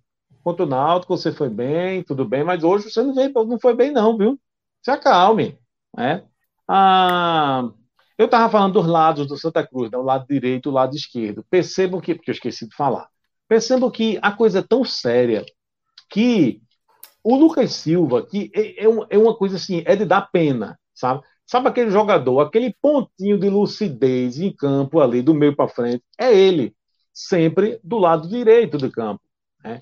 E aí, o que fez o professor Raniel, em algum em determinado momento ali do segundo tempo, ele deslocou o Lucas Silva e disse: Porra, bicho, aqui no lado esquerdo eu não, eu não jogo absolutamente nada, não existe jogo no Santa Cruz. Pelo lateral direito não apoia, não marca, não faz absolutamente nada. Hugo Cabral não ganha uma bola. Né? Então o que ele fez? Ele colocou o Lucas Silva do lado esquerdo. E aí percebam que o gol do Santa Cruz de empate, a gente saiu de que lado? Saiu do lado esquerdo, já no momento em que Lucas Silva estava lá. Né? Então, é, é, eu, eu, eu não vejo isso como uma coisa positiva, assim, é, neste, neste caso. não acho que ah, ah, o treinador foi lá, deu um jeito, fez uma solução para que nesse jogo, é, é, é enfim, uma, uma, uma, solução temporária, digamos assim, de um problema que é o lado esquerdo do Santa Cruz, que não há jogo, porque não há. E ele deu um jeito, colocou o Lucas Silva, e aí o Santa Cruz sabe, conseguiu produzir alguma coisa e o, o gol saiu dali, a jogada dali. Eu não vejo como assim, não. Eu vejo como um grave problema. Eu vejo como um grave problema. Né? Que você precisou abrir mão de uma estrutura que você tem no seu lado direito, você desloca um jogador que joga numa ponta para ir para outra ponta, porque aquele lado não há o que se faça, porque ninguém rende. Né? Então, achei que foi, digamos assim, preocupante. Né? Michel Douglas e Dagson, sinceramente, seis por meia dúzia. Né? O Santa Cruz não tem centroavante. O Santa Cruz não tem um fazedor de gol. O Santa Cruz não tem aquele cara frio que fica dentro da área, esperando a bola, que faz raiva o jogo inteiro, certo? Mas que, na hora que a bola sobrar para ele, ele guarda. O Santa Cruz não tem esse jogador. E aí, o que acontece? Acontece que alguém deu a ideia assim: Pipico, Pipico está livre. Será que Pipico não era boa? E aí a coisa começa a ganhar proporções grandes, e aí, enfim. Aí o que acontece? Aparentemente, já há um, uma, uma, negociação muito avançada para Pipico voltar para o Santa Cruz. Ao ponto tá pedindo né? para voltar. É. Pipico está implorando. Ele está pedindo. O Story vendo o jogo, está implorando. Isso é para. Deu entrevista. Tá dizendo, é, quando... por favor quando, quando, o negócio é. tá, quando o negócio tá andando ali, o cara é, tá na expectativa que dê certo tal. Quantas vezes a gente não já viu isso? É, o jogador se fecha, nem sempre gosta de falar da negociação, empresário. É, isso, exatamente. Nesse caso, não. Há um, um pedido, como o Major muito bem descreveu aí. É, estão implorando para que Pipico volte. Não, e aí o que acontece é o seguinte: aí ele colocou no Stories lá, ele assistindo o jogo. Porra, isso você faz quando tá tudo certo. Você faz quando tá tudo encaminhado, só falta anunciar, porque aparentemente é a situação, só falta confirmar o que já tá certo. Pipico provavelmente vai voltar, né? Aí, assim, eu, eu, eu sinceramente eu não traria, eu não traria Pipico, porque é, o último ano de Pipico no Santa Cruz já não foi bom o último ano de Pipico no Santa Cruz, ele saiu vaiado, ele saiu contestado, ele, ele fez pouquíssimo gol. Não foi um ano bom. Né? Aí ele sai do Santa Cruz, vai para o Paysandu, tem uma passagem discretíssima do Paysandu. Né? Foram, ele entrou em campo 12 vezes, um gol marcado. Você está sendo muito generoso em chamar de é? passagem discreta, porque foi uma passagem bem ruim. Foi bem ruim, exatamente. Obrigado, Marcos. Você... É, é. eu fui, eu fui, eu fui bonzinho pensando porque. Muito educado. É. Eu fui educado pensando aqui nos primeiros dois anos dele, ali, na primeira passagem dele do Santa Cruz. É, então. Eu achei, eu inclusive, que o Pipico tinha parado. Eu achei que o Pipico tinha é. parado. Eu vi alguma coisa pois dele é. jogando futebol de vaza e tal. É, achei que já tinha, mas é, aparentemente era uma coisa ali de é, sem clube e tal. Jogou no, no, time do bairro e tal, mas eu achei que tinha parado, porque realmente tá avançado, né? Pois é, ele não parou ele não parou, tá querendo, tá doido para voltar, certo? O Santa Cruz está doido para trazer ele de volta e o torcedor meio que certo. está dividido. Qual é a divisão da torcida de Santa Cruz? Uma boa parte tem memória, uma boa parte lembra que ele não fez uma boa passagem, né? o, o, último, o último ano dele de Santa Cruz não foi bom, que ele foi para o Paysandu e não fez absolutamente nada do Paysandu, coisa e tal, coisa e tal. E a outra parte vem com argumento assim, Pior. Nesse time vai dar show. É. Não, nesse, não, nesse eu não acredito. Joga, né? É, pronto. não, não veja. time joga. Eu acho o seguinte: tem um argumento que diz o seguinte: pior do que Dagson e Michel é. Douglas, ele não é. é né? É tem esse, uma galera que defende isso. E aí o que acontece? Pipico assiste esse jogo na televisão, posta nas suas redes sociais que está assistindo o jogo, e aí Dagson e Michel Douglas não fazem absolutamente nada, de novo. E aí dá margem para quê? Para Pipico dizer: desculpa, eu tenho vaga nesse time. Não é isso? Mas eu, como eu estou aqui para dar minha opinião, certo? Eu, eu não acho que o Santa Cruz tem que trazer um centroavante que seja menos ruim do que Dadson e que seja menos ruim do que Michel Douglas, porque isso é fácil. Isso é fácil. Se colocar Vitor ali, que eu já vi Vitor jogar bola e é um desastre, né? Se colocar Vitor, ele vai fazer gol, sabe? Porque, assim, é, é, é, é uma desgraça, é um pouquinho, é, é pouquinha coisa, você tem que fazer o mínimo. Você tem que acertar um, um, um chute, sabe, de, de 5 km por hora para você ser melhor do que Daxon. Você tem que acertar um passe de 3 milímetros para você ser melhor do que Michel Douglas. Então, não precisa grande coisa para você ser melhor do que um dos dois. Então, esse argumento de que, ah, Pipico é, é, é menos ruim do que os dois. Não, não para mim não vale. Eu não preciso, eu não, o Sangu não tem que trazer alguém que seja menos ruim do que Dagson. Puta que pariu. Porque não é possível que o próximo centroavante vai ser pior. Vai ser pior? Não é possível. Então eu não concordo com esse argumento, sabe? Eu acho que tem que trazer alguém que, enfim, que tenha a mínima condição de vestir a camisa nova. Né? Coisa que os que têm atualmente o não têm essa condição. Né? Agora, se a discussão for Pipico é menos ruim do que Dagson, aí tudo bem, aí a gente discute e talvez não seja.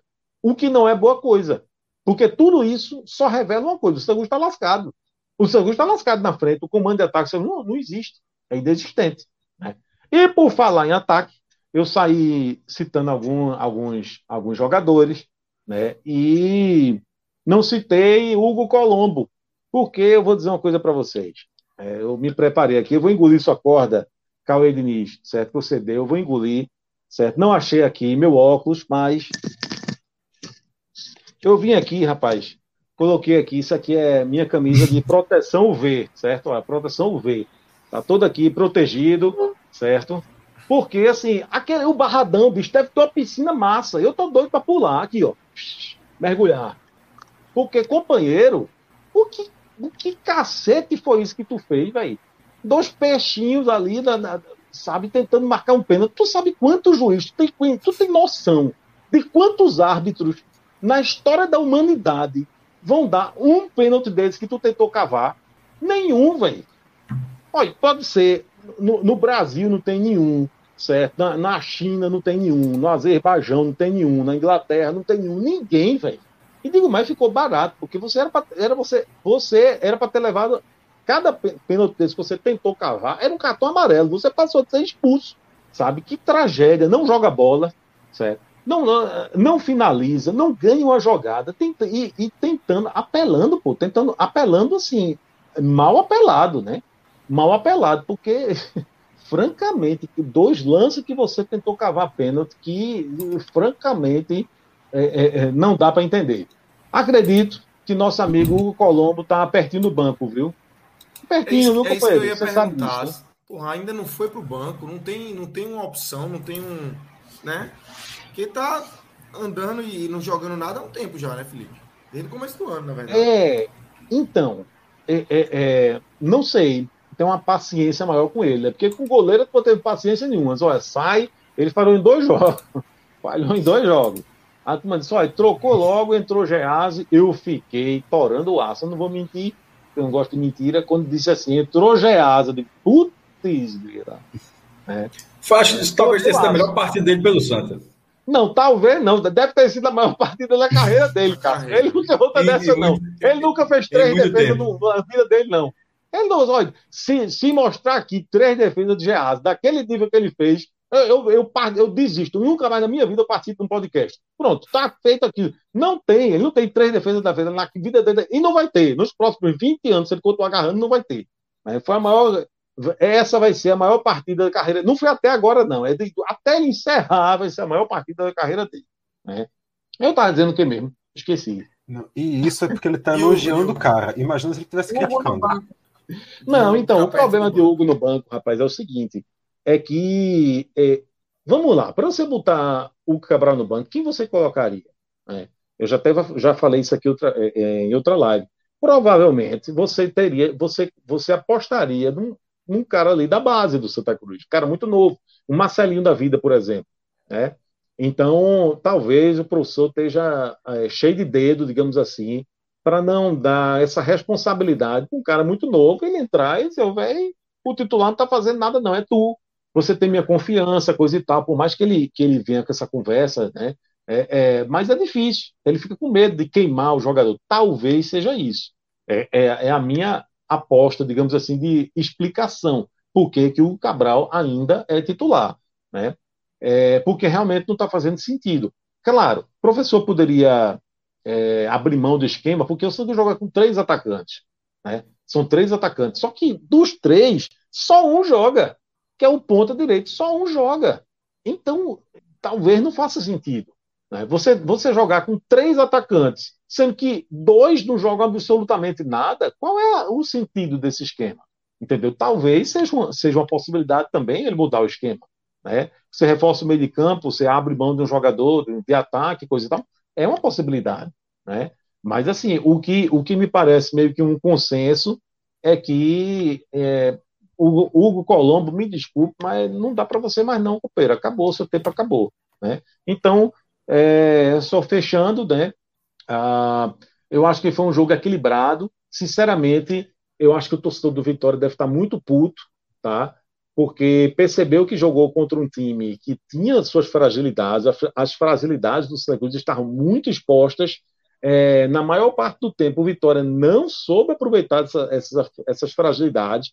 É, é, é, não sei se, se, se, se, se foi passado assim, VT, jogos do Santa Cruz, para você saber que o lado, sabe, esquerdo do Santa Cruz é muito frágil. Né? Não sei se isso foi passado, enfim mas acredito que o Vitória perdeu a chance de, de, de, de começar, de estrear bem, jogando dentro de casa com a vitória, mas, certo, é, é, é chance perdida à parte, foi uma partida equilibrada, ah, eu acho que o Vitória um pouco melhor no, no, no, geral, digamos assim, mas não houve um grande domínio do Vitória, de fato não houve, e aí, velho, o Vitória pagou, pagou porque depois que fez o gol, recuou, ficou na retranca, satisfeito com 1 a 0 e aí, velho, é como se diz, é placar de trouxa, certo? Qualquer bola parada, qualquer lance, qualquer coisa poderia poderia resultar num gol do Santa Cruz, e foi o que aconteceu no caso do Vitória, infelizmente, aos quase 51 minutos do segundo tempo. No caso do Santa Cruz, pelo avançar do tempo,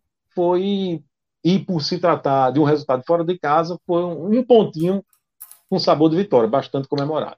Perfeito, Felipe. Majori, queria te ouvir. É, como é que você viu esse, esse 1 a 1 construção desse resultado? Qual a tua opinião aí sobre a atuação do Santa, do Vitória, é, dessa estreia dos dois aí, né, na Copa do Nordeste, Majori? A minha maior surpresa foi que Léo Gamalho não fez gol hoje. Eu estava já contando que ia ter um gol dele hoje. Mas eu concordo, Geas para mim foi a maior surpresa do, do Santa Cruz, positiva. Mas o Santa Cruz, assim, ele entrou muito passivo e pouco combativo. Eu esperava que o Santa Cruz fosse estar tá, é, passivo, porque estava jogando fora de casa e vem de três empates, mas o Vitória também não vem numa sequência muito positiva. Então eu já esperava que o Santa Cruz ia estar tá mais na dele. Só que não foi só uma coisa de estudar o adversário, foi de simplesmente aceitar tudo que o adversário colocava para o jogo. Então o Vitória começou ditando o ritmo de jogo, e só que no primeiro tempo mais para estudar o Santa Cruz. Só que teve muita chance de fazer gol já no primeiro tempo e não aproveitou. E o Santa Cruz não conseguia responder. Não conseguia nem. É, se, a, se, a, ideia era jogar no, no contra-ataque, o Santa Cruz não teve ímpeto para fazer isso, porque não fez no primeiro tempo.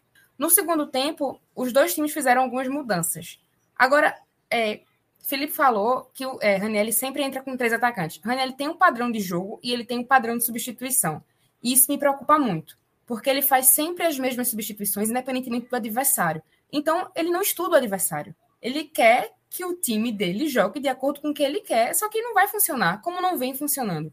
E o, o aconteceu diferente no Vitória. O Vitória fez mexidas no time que surtiram efeito tanto que o Vitória ficou mais ofensivo e conseguiu aproveitar as fragilidades de Santa Cruz no segundo tempo e fez o gol. Só que aí, o que aconteceu? Achou que o time que estava frágil e pouco combativo não ia ter chance na bola parada e não ia ter chance de empatar o gol, porque o gol também já foi tardiamente, já foi no segundo tempo, lá para o final do jogo, então achou que o resultado estava garantido, mas não estava. E aí, num lance de falta para sorte, saiu o gol de empate. Assim, eu achei o jogo equilibrado, porque os dois times são ruins. Foi um jogo ruim de assistir, um jogo chato, ruim, com dois times fracos tecnicamente, mas com Vitória que sabia o que estava fazendo. A, ideia, a, a impressão que me passou foi essa. É um time fraco, que sabia que o adversário era mais fraco, mas que sabia o que fazer para ser superior àquele adversário. Já o Santa Cruz não conseguia reagir. E, por sorte, conseguiu um gol no último lance do jogo, o que impediu que o Vitória fizesse um outro gol no final. Agora eu me surpreendi muito com o Jazz, porque ele fez as boas assim. Lance de que se fosse Matheus Inácio, talvez a gente tivesse tomado alguns gols assim. E eu fiquei surpresa porque eu não, não, não, acreditava que ele fosse capaz de fazer isso, não, porque ele já, assim, ele nunca tinha, mal tinha estacionado pelo Santa Cruz. Então, eu confesso que foi uma grata surpresa, assim. Agora, eu queria, assim, eu tenho umas, umas coisas no Santa Cruz que estão me chamando a atenção. É, próprios jogadores discutindo no meio do jogo, sabe? Eu acho que isso eu acho que são sinais de que Raniel tem problemas a resolver com esse elenco. É, para mim, não entra na minha cabeça como é que o Hugo Cabral ele tá para ser substituído, ele se recusa a sair. Eu acho que isso aí não, não existe, sabe? Ele não vem rendendo, ele vem falando muito, ele não rende e ele se recusa a sair. É, pelo amor de Deus, o que é que tá acontecendo? E aí eu, eu vi um tweet, quando o Santa Cruz estava ainda perdendo o jogo, eu vi um tweet que falava assim: o Santa Cruz perdeu o jogo quando Hugo Cabral se recusou a sair. Ranelli tem que resolver isso. O Santa Cruz não perdeu o jogo, mas acho que o Santa Cruz perde, e aí a palavra não fica só no passado, ela fica no presente. O Santa Cruz perde quando isso acontece, e Ranelli simplesmente aceita isso. Como é que Hugo Cabral não, não sai? Pode, não pode. Como é que ele não sai? Como é que ele não aceita? Sabe? E também Anderson Ceará discutindo com Arthur, se eu não me engano, na hora de. O que é que está acontecendo com, com o Ceará? Sabe? O que é que está acontecendo? Quando ele foi substituído, que ele saiu chutando tudo, ele justificou dizendo que estava muito. É, isso foi no jogo passado, né? Que ele estava muito bravo com, com o rendimento dele, que foi muito abaixo, mas não justifica. Porque isso é a desculpa que ele deu. Eu, eu, particularmente, não acredito que essa tenha sido a razão da revolta ao sair de campo. Tanto é que a revolta ela permanece dentro de campo com os próprios companheiros. Então, e o resultado ali, não já vai nem perdendo, estava 0 a 0 então não justifica o time estar tá se desentendendo, estar tá se desencontrando dentro de campo e se desentendendo com o psicológico muito abalado. Então, uma série de, de fatores assim que o Santa Cruz tinha tudo para ter perdido esse jogo. E eu acho que o fato de o gol de empate ter saído no final e pela circunstância de jogo, sai com gosto de vitória também. Perfeito. Vitor. eu, eu, só acho uma mais, coisa. Queria puxar alguma coisa, né? Só, não, Fala. só para só assim, é, é, o Santa Cruz, o, o, gosto foi positivo, digamos assim, né? De, assim era, era uma vitória, era, era uma derrota, era um jogo que era dado como certo que ia perder. Tá? Pela circunstância, você arrancou um empate. Agora está na hora de fazer uma gracinha, né? Porque ninguém aguenta mais sem empate a cruz, não. Né? Não. Tá bom, mas tem, esse tem empate, que ganhar um é- joguinho. É Tá certo? Não, mas, mas ok. O gosto foi de vitória, mas não ganhou. Ganhou um ponto. É, mas não tá, não tá, mas não tá, tudo, não tá tudo no mesmo balaio, não. Eu, eu não, não tá no mesmo balaio. Não, mas veja, não, mas não tá no mesmo balaio, mas ok. Mas assim, é, acontece que a sequência de, de, de, empates do Santa Cruz me faz. É, é, é a, eu tenho a obrigação de fazer essa observação. Tá certo? Sim, o Santa Cruz começou a ganhar mas, jogos. Eu, eu, sei, mas eu só discordei. Vem quatro empates. Eu só, eu só discordei desse ponto, que ele fica aparecendo. Eu sei que são quatro empates seguidos, mas é justamente isso. São quatro empates seguidos. Se tivesse sido contra o Real Madrid, tu estaria dizendo a mesma coisa assim, ó, empatou quatro. Não, pô. Você, você, você, dá um preço, você dá um peso a cada empate. ah, então, mas aí eu diria a mesma coisa que eu disse agora. Ótimo, excelente empate contra o Real Madrid. Mas o próximo, porra do jogo tem que ganhar, pô. Tem que ganhar então, o jogo, então, velho. Então, é, Não é pode empatar todo jogo. Não, mas todo depende, jogo vai empatar, todo jogo depende, vai ter uma for, condição. Depende. Todo jogo depende, vai ter uma. uma, uma... Depende. Não pode, pô. Depende, depende, pô. Esse jogo contra o Vitória, é, o Santa Cruz, esse foi o vigésimo jogo que o Santa Cruz jogou. Nunca ganhou do primeiro, nunca ganhou do Vitória no Barra, no, em Salvador. Nunca ganhou lá, para estar tá achando que se não ganha hoje é porque está em crise. Nunca ganhou. Tá certo, Cássio. Mas é, peraí, é... nunca ganhou do não, Vitória lá. Mas acontece que quantas vezes o Santos teve uma chance de ganhar? O Vitória também nunca, nunca, nunca, Felipe, nunca é nunca. Nunca, Sim, nunca. Mas, 86 okay. anos, nunca ganhou 20 vezes. Sim, é, Cássio, mas acontece jogos. que mas, mas, olha, olha a campanha do Vitória, olha o que o Vitória está jogando também. Mas, esse, mas esse tipo de situação já aconteceu outras vezes. É, eu vou terminar a frase. É, esse tipo de situação aconteceu outras vezes e nunca aconteceu. E o Santa Cruz nunca ganhou. E o retrospecto é péssimo. Essa, esse foi, esse foi o. Deixa eu até checar aqui. Esse foi, acho que, o, o quarto empate são, veja só, né, é, são 16 vitórias do Vitória e 4 empates. Então, assim, o retrospecto é, é, é, péssimo. Mas beleza, o retrospecto não entra em campo. Ele é só um elemento para você falar. É lá é muito difícil. Empate, é o terceiro, terceiro empate. empate. É, são 16 derrotas. Eram 16 derrotas e 3 empates. Eu acho que já eram 3 empates. Eu acho que esse foi o quarto empate. Só se eu... Mas enfim, o terceiro ou quarto empate. Eu, eu, eu acho que eram 19 jogos, eu acho que esse foi o vigésimo. Posso até checar daqui a pouco. É, isso no geral, tá? É... Eram 14, 12 vitórias do... e 2 empates. Como? Marjorie? Pelo dado que eu tenho aqui, são 14 jogos. Ah, não, lá. isso que você fala é no Barradão. É, tá, é porque assim, é, juntando, outros, juntando outros estádios, isso. e outros estádios, são 20 partidas com. Continua sem vencer, tanto no Barradão quanto fora. Nunca ganhou. Então, esse resultado lá não podia ser tratado, o Santa Cruz empatou. É, não jogou bem, mas arrancou um resultado que não é o que o Santa Cruz costuma fazer. É, esse, o, o, peso desse empate, eu não estou falando de desempenho, até porque eu acho que o Santa Cruz, está juntando todos os jogos, o Santa Cruz está competindo, competindo mais do que não competindo. É, mas não dá, esse, esse jogo não tem o mesmo peso do empate do Afogados. Não tem o mesmo peso do empate modorrento contra o Porto. Esse é um empate. Não é só porque empatou em 58 segundo tempo, não. Isso, isso, isso fica até claro. Isso aí o time foi buscar no último lance, na última bola do jogo, e, e, e marcou o jogo, só que e, e, marcou o gol. Só que esse empate, dentro de qualquer outra situação que o Santa Cruz já tenha vivido, tendo o Santa Cruz um time bom e o Vitória um time ruim, ou o Santa Cruz um time ruim e o Vitória ruim, ou bom e bom, seja qual for a configuração, sempre foi difícil para o Santa Cruz lá.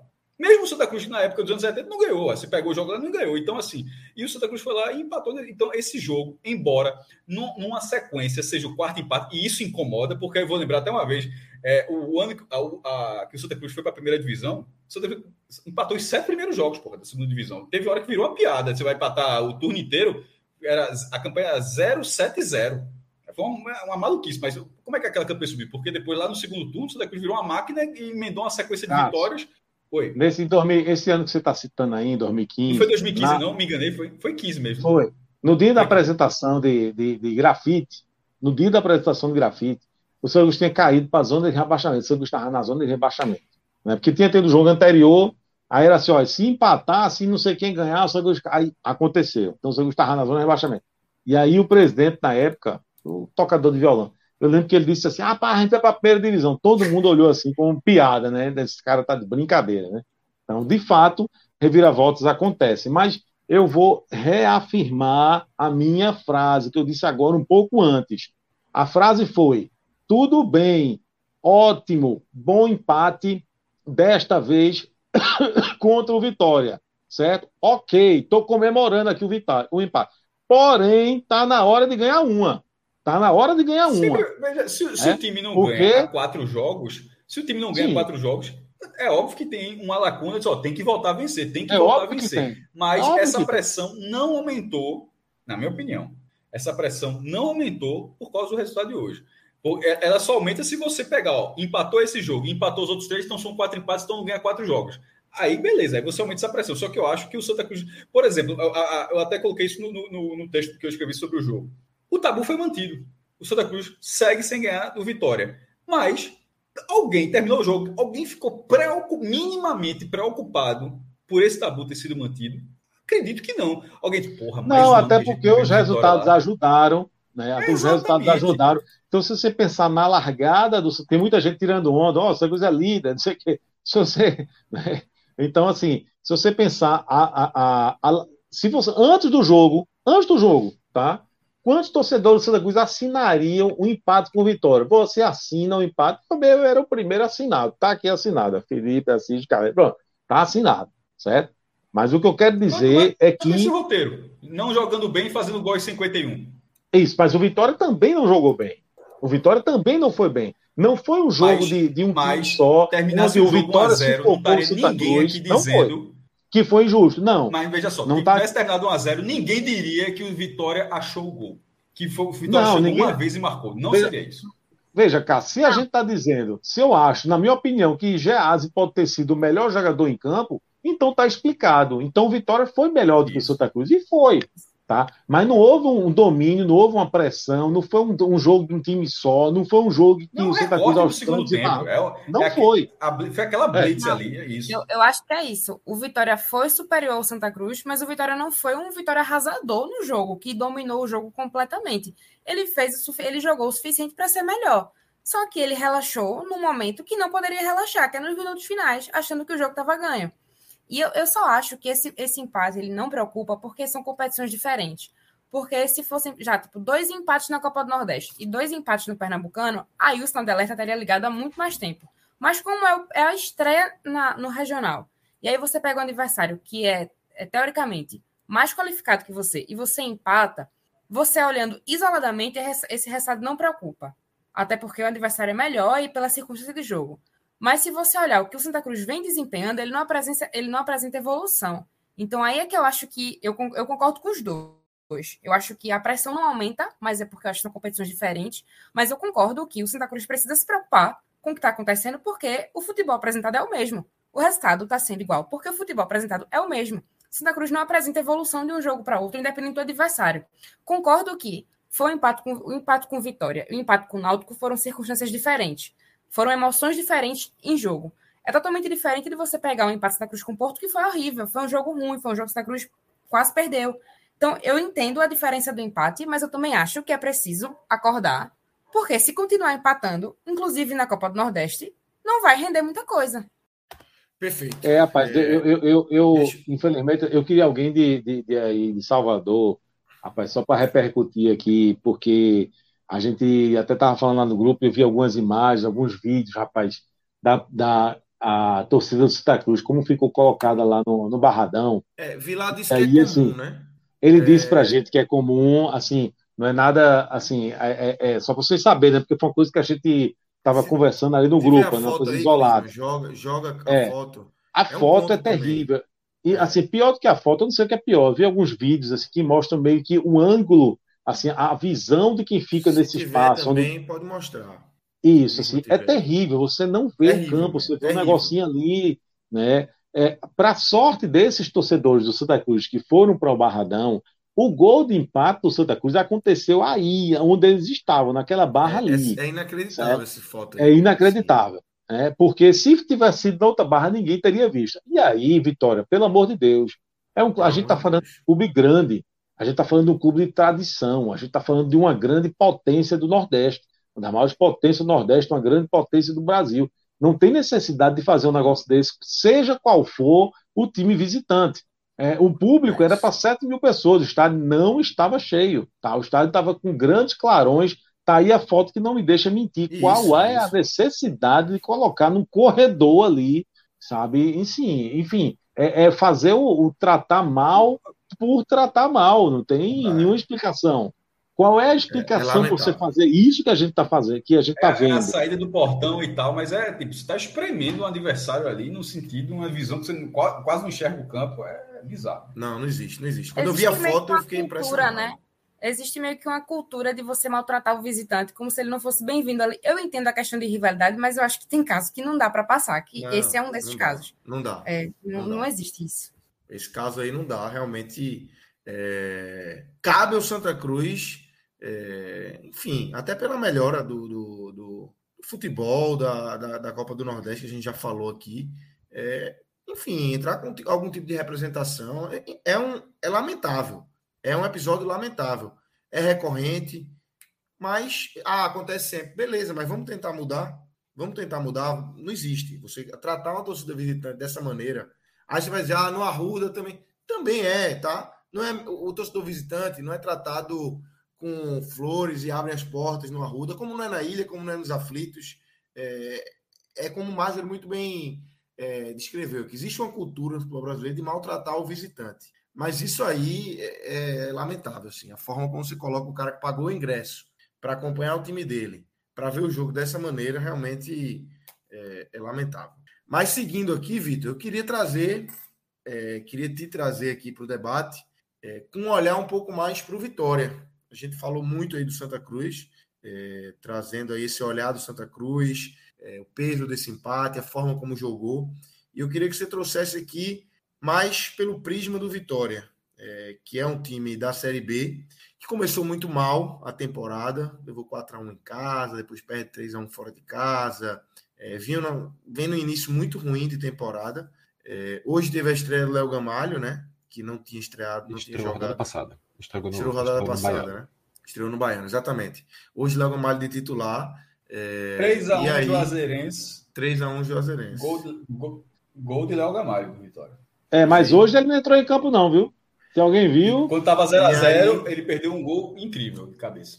E aí, é, esse Vitória que vai tentando aí é, respirar nesse início de temporada muito ruim, pega um adversário de Série D. Eu tenho certeza que quando sai a tabela, comissão técnica, diretoria do Vitória ali, foi fazer a, a continha, né, que sempre faz, colocou três pontos nesse jogo. Perdeu dois. Vitória joga em casa, recebe o Santa Cruz, que também não tem um início de temporada bom, e faz um ponto só, Vitor. É, eles podem até quando saiu a tabela. Quando saiu a tabela, não. Porque sa- quando a tabela saiu, eu já estava num momento ruim. Se a tabela tivesse saído antes do início do- das disputas, talvez eles até tivessem confiado nesses três pontos. Mas o Vitória vem em uma fase muito, muito terrível. Se imagine isso aí tudo que o Felipe falou, agora multiplique por três, porque o Vitória não está empatando como o Santa tá, o Vitória está perdendo. O Vitória levou de 4 a 1 para o em casa. O Vitória perdeu por 3 a 1 de virada pro pro Juazeirense, para Juazeirense, em um jogo que o Vitória saiu na frente, em um jogo que o Vitória estava melhor, e aí acontece exatamente a mesma coisa que hoje. O Vitória paga. Depois que o Vitória faz o gol, o Vitória não consegue mais ali manter um ritmo ofensivo. No caso da Juazeirense, só aconteceu no primeiro tempo, deu tempo suficiente para a Juazeirense virar. No caso do jogo de agora, o, o gol saiu depois, o apagão veio depois também. Não que antes do apagão o Vitória estivesse jogando bem. O Vitória fez um primeiro tempo muito fraco, foram duas mudanças que o João Bursi fez em relação ao último jogo. A entrada do Camutanga até pode ter dado uma ajudada na zaga, no lugar do Marco Antônio, mas a entrada do Diego Torres tirou completamente a capacidade criativa do Vitória. Ele entrou no lugar do do Léo Gomes. Tirou completamente a capacidade produtiva do, do Vitória. O time não conseguiu criar ao longo de todo o primeiro tempo. Você vê que o time tinha maior qualidade técnica, você vê que o time tinha uma movimentação melhor, que o time conseguia até chegar ali, aquela entradinha do último terço, o time pisava ali, mas na hora do último passe, na hora de colocar a bola na área, na hora de fazer um drible, na hora de passar, falhava. Falhava, falhava, falhava. E isso não é a primeira vez que acontece no, no Vitória, e talvez não seja a última. Ah, o Vitória está entrando num momento já de muita pressão, cada vez isso já está começando a virar uma bola de neve. Na última, depois da última partida, já rolou aquela clássica frase de que o treinador está prestigiado, que a gente dá segurança para o trabalho do João Bursi. falou isso, lascou, viu? Exatamente. Quando fala isso, a gente já sabe que é porque o negócio tá, tá apertado, tá difícil, então talvez a. Acredito que não ainda depois desse jogo. Não, não faria essa aposta de uma saída do João Bursi. Mas ele tá realmente numa situação já de pressão. A gente não tem como saber, claro, de quanta pressão interna está se falando, mas externamente já tem muita gente pedindo a troca de comando técnico. A gente sabe, claro, que o João Bursi vem de uma temporada no ano passado que ele consegue dar essa virada de chave no Vitória. O Vitória começa muito mal a Série C. Quando o João Bursi chega, o Vitória engrena. Talvez exista um pouco de confiança da diretoria pensando justamente nessa capacidade. Até porque também é um time que só hoje conseguiu extrair algumas das suas peças. O Zeca, por exemplo, o lateral direito, fez a estreia hoje. O Nicolas Dible, que já vinha treinando na equipe há, desde novembro, só hoje conseguiu fazer a sua, sua estreia. Inclusive, quando entrou, entrou bem, entrou ajudando justamente naqueles 10, 15 minutos de, de ímpeto ofensivo que o, que o Vitória conseguiu ter. Mas é realmente um momento de muita pressão. E um time que abdica completamente de jogar depois que abre o placar.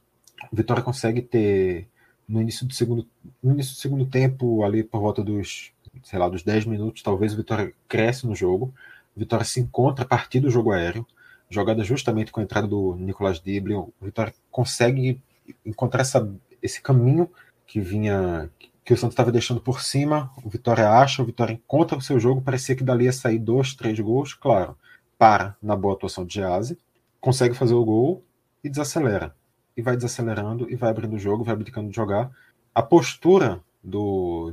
A falta de postura, melhor dizendo, a falta de postura de jogo que o, que o Vitória apresenta é irritante.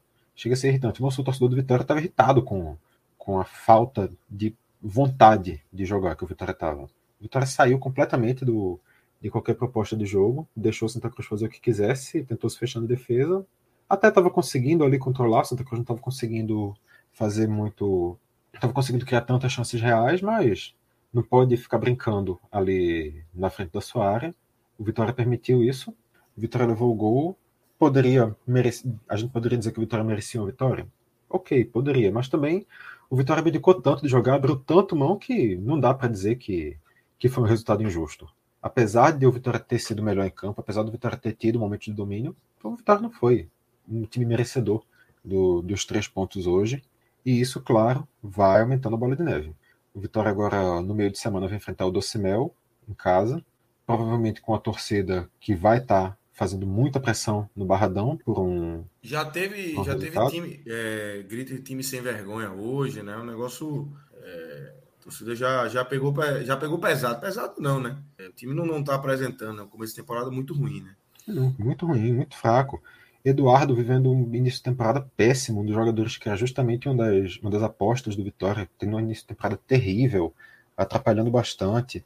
Dalton, um goleiro que foi tão confiável no ano passado, cometendo algumas falhas também nesse início de temporada, hoje particularmente não, mas já apresentou momentos de falha, então é um Vitória que está com dificuldades, ainda tem agora um problema na lateral direita, porque perdeu o Railan no jogo passado, saiu lesionado, e hoje o Zeca, na sua estreia, também sai com dores. Vai ter que esperar também agora os exames, ver se ele vai ter condição de jogo, porque ainda pode ser, além de todo o estresse, além de toda a pressão, o Vitória ainda pode sair desse jogo com desfalque na lateral direita e ter que jogar com o jogador improvisado na próxima rodada do Baiano. É isso, é, maestro. Um resultado para o Vitória aí não é, é incontestável, né? Um resultado ruim. Era um, uma oportunidade aí do Vitória dar uma largada é, se impondo em casa, é, conquistando três pontos é, e acaba dá, dá para classificar como um tropeço para o Vitória. Foi tropeço. Um pouco que a gente está falando do que eu estava falando em relação ao Santa, fica contrário para o Vitória historicamente é um clube, até chequei aqui tal tá, dado, é, o que mais tinha, Marjo tinha falado era do, do, Barradão, e no geral são 20 jogos, mas agora são 16 vitórias e 4 empates. A minha dúvida era se esse tinha sido empate, esse foi o quarto empate entre Santa e Vitória lá em Salvador, entre jogos de competições e amistosos, mas enfim, com o time principal. Né? É, então, o Vitória sempre costuma ter o resultado positivo dentro do Santa e sendo mandante nessa rodada, num, num, compromisso onde os seus adversários também jogaram com comando, com, com Fortaleza vencendo, o esporte piorou para o Vitória, porque depois o esporte ganhou o jogo também. Então, é, o único que não ganhou o jogo é um time que, em tese, não concorre com Vitória em busca da vaga, seria o Fluminense do Piauí, mas os, os que concorrem de fato é, venceram.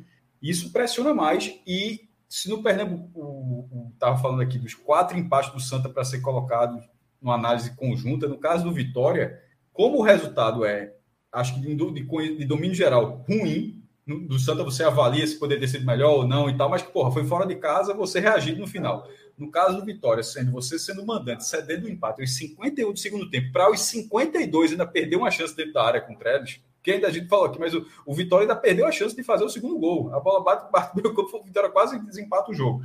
É, para o Vitória, o resultado é ruim, por, aí ele soma. Quando acho que resultados negativos somam. Eu não, eu não, eu não, eu não sou meio do Santos, porque eu não enxerguei como resultado negativo para o Santos. Do Vitória, eu enxergo como resultado negativo pela, pela circunstância do jogo. Acho que é antagônica à do, do Santa Cruz. Não foi um empate, um fez aos 21, outro empatou aos 34 do primeiro tempo e segundo, o jogo sem acontecer nada no segundo tempo. Não, não foi assim. Foi faltando um minuto para acabar, um time perde dois pontos, faltando um minuto para acabar, o visitante conquistou um ponto. Aí, no caso do Vitória, isso se soma à, à, à fase da Copa do, a, do, Campeonato Baiano, onde o Santa tem uma vantagem. O Santa, ele avançou, é, aqui, o Santa avançou sendo mais convincente na fase de grupos do que o Vitória. O Vitória também passou na seletiva com, com vitórias no, é, no Barradão, só que sem jogar nada. E até tenho falado para Vila, ó, só assisti o jogo, o, o, o, da, o da estreia, e, e o, depois ainda ganhou com um, ganhou do Jacuipense, com o pessoal do Jacuipense achando ruim a partida. O Santa Cruz ele foi melhor do que o Calcaia e fez uma partida muito competitiva contra o Botafogo. O Vitória ele, ele avançou, mas não, não foi bem. Vai para o Baiano, o Vitória está na zona de rebaixamento e num cenário pior do que o do Pernambucano, porque o Pernambucano são 12 rodadas ainda. É pior nesse sentido. Na verdade, eu prefiro, era melhor que fosse o campeonato mais enxuto, tá? Estou falando assim, tempo de recuperação. Na verdade, o Pernambucano é pior. O campeonato estadual tem 12 rodadas de fase classificatória, tendo ainda a Copa do Nordeste, porque em São Paulo são. É, você joga 16 vezes, mas também é só aquilo, né? Você joga, joga só estadual. Aqui você está jogando as 12 do Pernambucano, mais 8 da fase classificatória do, do Nordestão, ou seja, 20 jogos só de fase classificatória, muita coisa. Mas dá para se recuperar. No Campeonato Baiano, com nove rodadas, tendo um ponto e nove, porque o Santa Cruz está. O Santa Cruz está a, tipo, a reclamação de Felipe venceu. São, dentro de casa, dentro de casa, dentro do estado, são três pontos e nove. O Vitória é um em nove. E com a diferença que o Vitória já não vai há quatro anos para a semifinal do Campeonato Baiano. E a mesma, o mesmo temor que o Santa Cruz tem, o Vitória também tem na Copa do Brasil. A, a, diferença, e nesse caso é pior para o Santa, é que o Vitória não precisa da vaga da Série D. O Santa Cruz precisa da vaga da Série D. A vaga no Pernambucano, as duas só, só tem duas vagas, a Bahia tem três, e Pernambuco tem. Eu apontei para lá, porque a Bahia é para lá.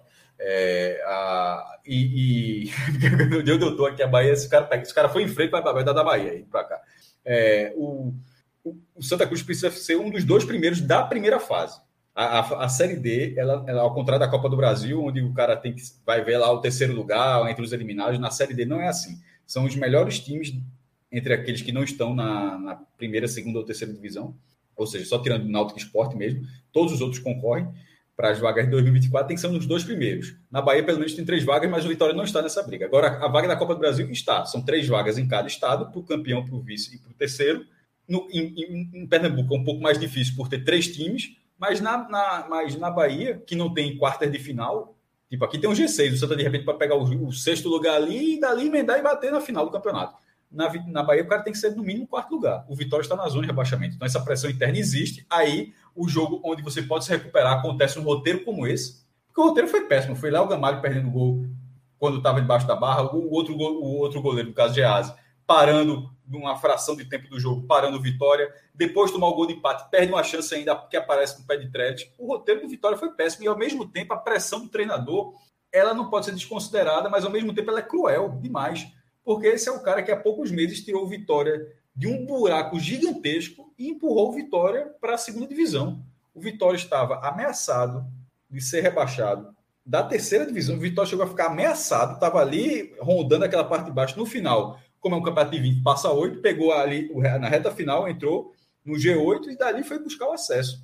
Então, o Busso, no caso, ele tem esse, esse lastro dele é um lastro considerável para queimar tão rápido. A gente já viu outras vezes, já de treinador conseguir um acesso assim. Acho que Pernambuco, talvez um caso que eu lembre é, Mazola, com aqueles quatro jogos ali no final, e no, final, no, no Pernambucano fez uma boba, perdeu o campeonato para o Santa, perdeu o campeonato para o Santa. Isso para ser um treinador menos prestigiado, tá? Existem outros casos, treinadores mais prestigiados. Eu estou falando assim, um cara que tinha menos mercado, mas de repente conseguiu o objetivo do ano e no ano seguinte no estadual se emendou. Está acontecendo com o Búrcio. Agora, o capital dele está tá, tá, tá se esgotando muito rapidamente. Não pode ser só culpa dele, não. É, não pode ser culpa dele, o Gamalho perdeu uma cabeçada na pequena área, Trellis tem um problema gigantesco de domínio de bola, e, na, e, e, e aos 51 de segundo tempo, a defesa do Vitória cometeu uma falta na ponta da área ali para dar uma oportunidade daquela para o Santa, de dar a última bola do jogo. O Vitória deu, toma uma bola aí, Santa, faz esse, deixa eu ver se tu consegue arrumar alguma coisa aí, porque o Vitória forneceu aquela oportunidade, era óbvio, cercava, era a coisa mais difícil para acontecer se tivesse cercado, era se tivesse saído um cruzamento ali. A Vitória optou por fazer a falta e permitir um cruzamento com o Santa Cruz mais organizado na área. Ainda assim, é um lance difícil, naturalmente, mas muito mais fácil do que se tivesse dado sequência àquele jogo. Ou seja, é muita gente fazendo besteira para cair na, no colo de um, que até pouco tempo, até pouquíssimo tempo foi o Salvador.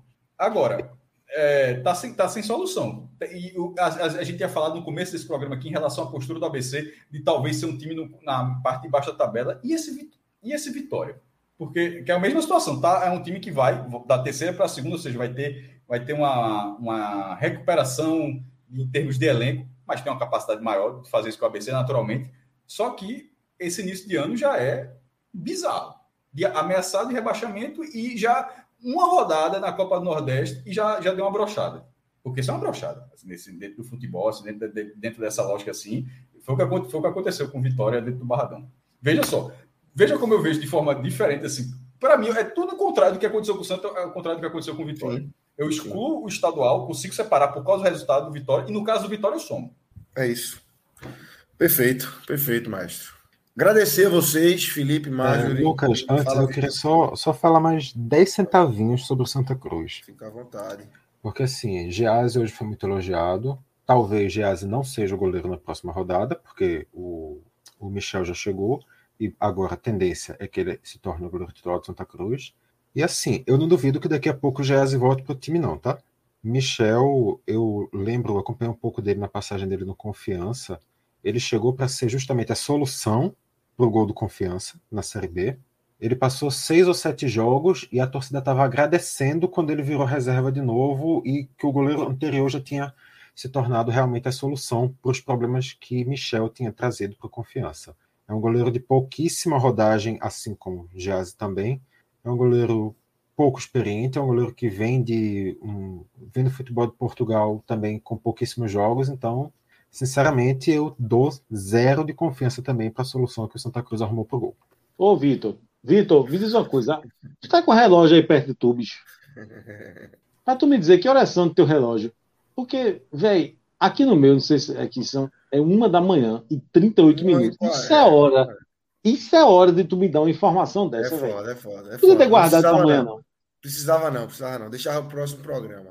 Tá todo mundo ansioso, pô. Qual foi? Não, ele disse, porque todo torcedor do Santa Cruz hoje está angustiado com o goleiro, certo? Aí porque chega o, o cara, Atlético Mineiro. Aí chega o cara, aí todo mundo esperançoso. Aí Vitor disse aqui em, em 10 segundos, ó, esqueça porque o cara, o goleiro é uma merda. Foi isso que ele disse, porra. É complicado, é complicado. Felipe, só não sei nem o que lhe dizer. Só calma e tranquilidade. Vai passar. Me desejo sorte, que a tua tá precisando. Sorte, muita Vou desejar muita sorte. E, e mande antes o Ceará se acalmar, viu? Que o bicho tá nervoso. Antes o Ceará tá nervoso. Se acalmar depois dessa essa relapada que ele levou aqui de vocês tudinho aí. Rapaz, Ceará. Ele vai se acalmar, ele vai vir para cima da gente. Não, chega. Não, esse negocinho de, de, de, de, Tô fora, viu? Não vou dizer mais nada, não. então, galera. É, Felipe, valeu. Marjorie, muito obrigado. É, seja sempre bem-vinda. Vitor também. Maestro, Clisman. Quem passou por aqui também, Minhoca. Minhoca já passou por aqui. E todo mundo que acompanhou a gente até aqui, fiquem ligados. Amanhã tem mais. Amanhã tem outros jogos da Copa do Nordeste. E, obviamente, a gente vai estar ligado aqui e com nossa live aberta amanhã de noite aqui no podcast 45 minutos. Então, galera, valeu, grande abraço e até a próxima.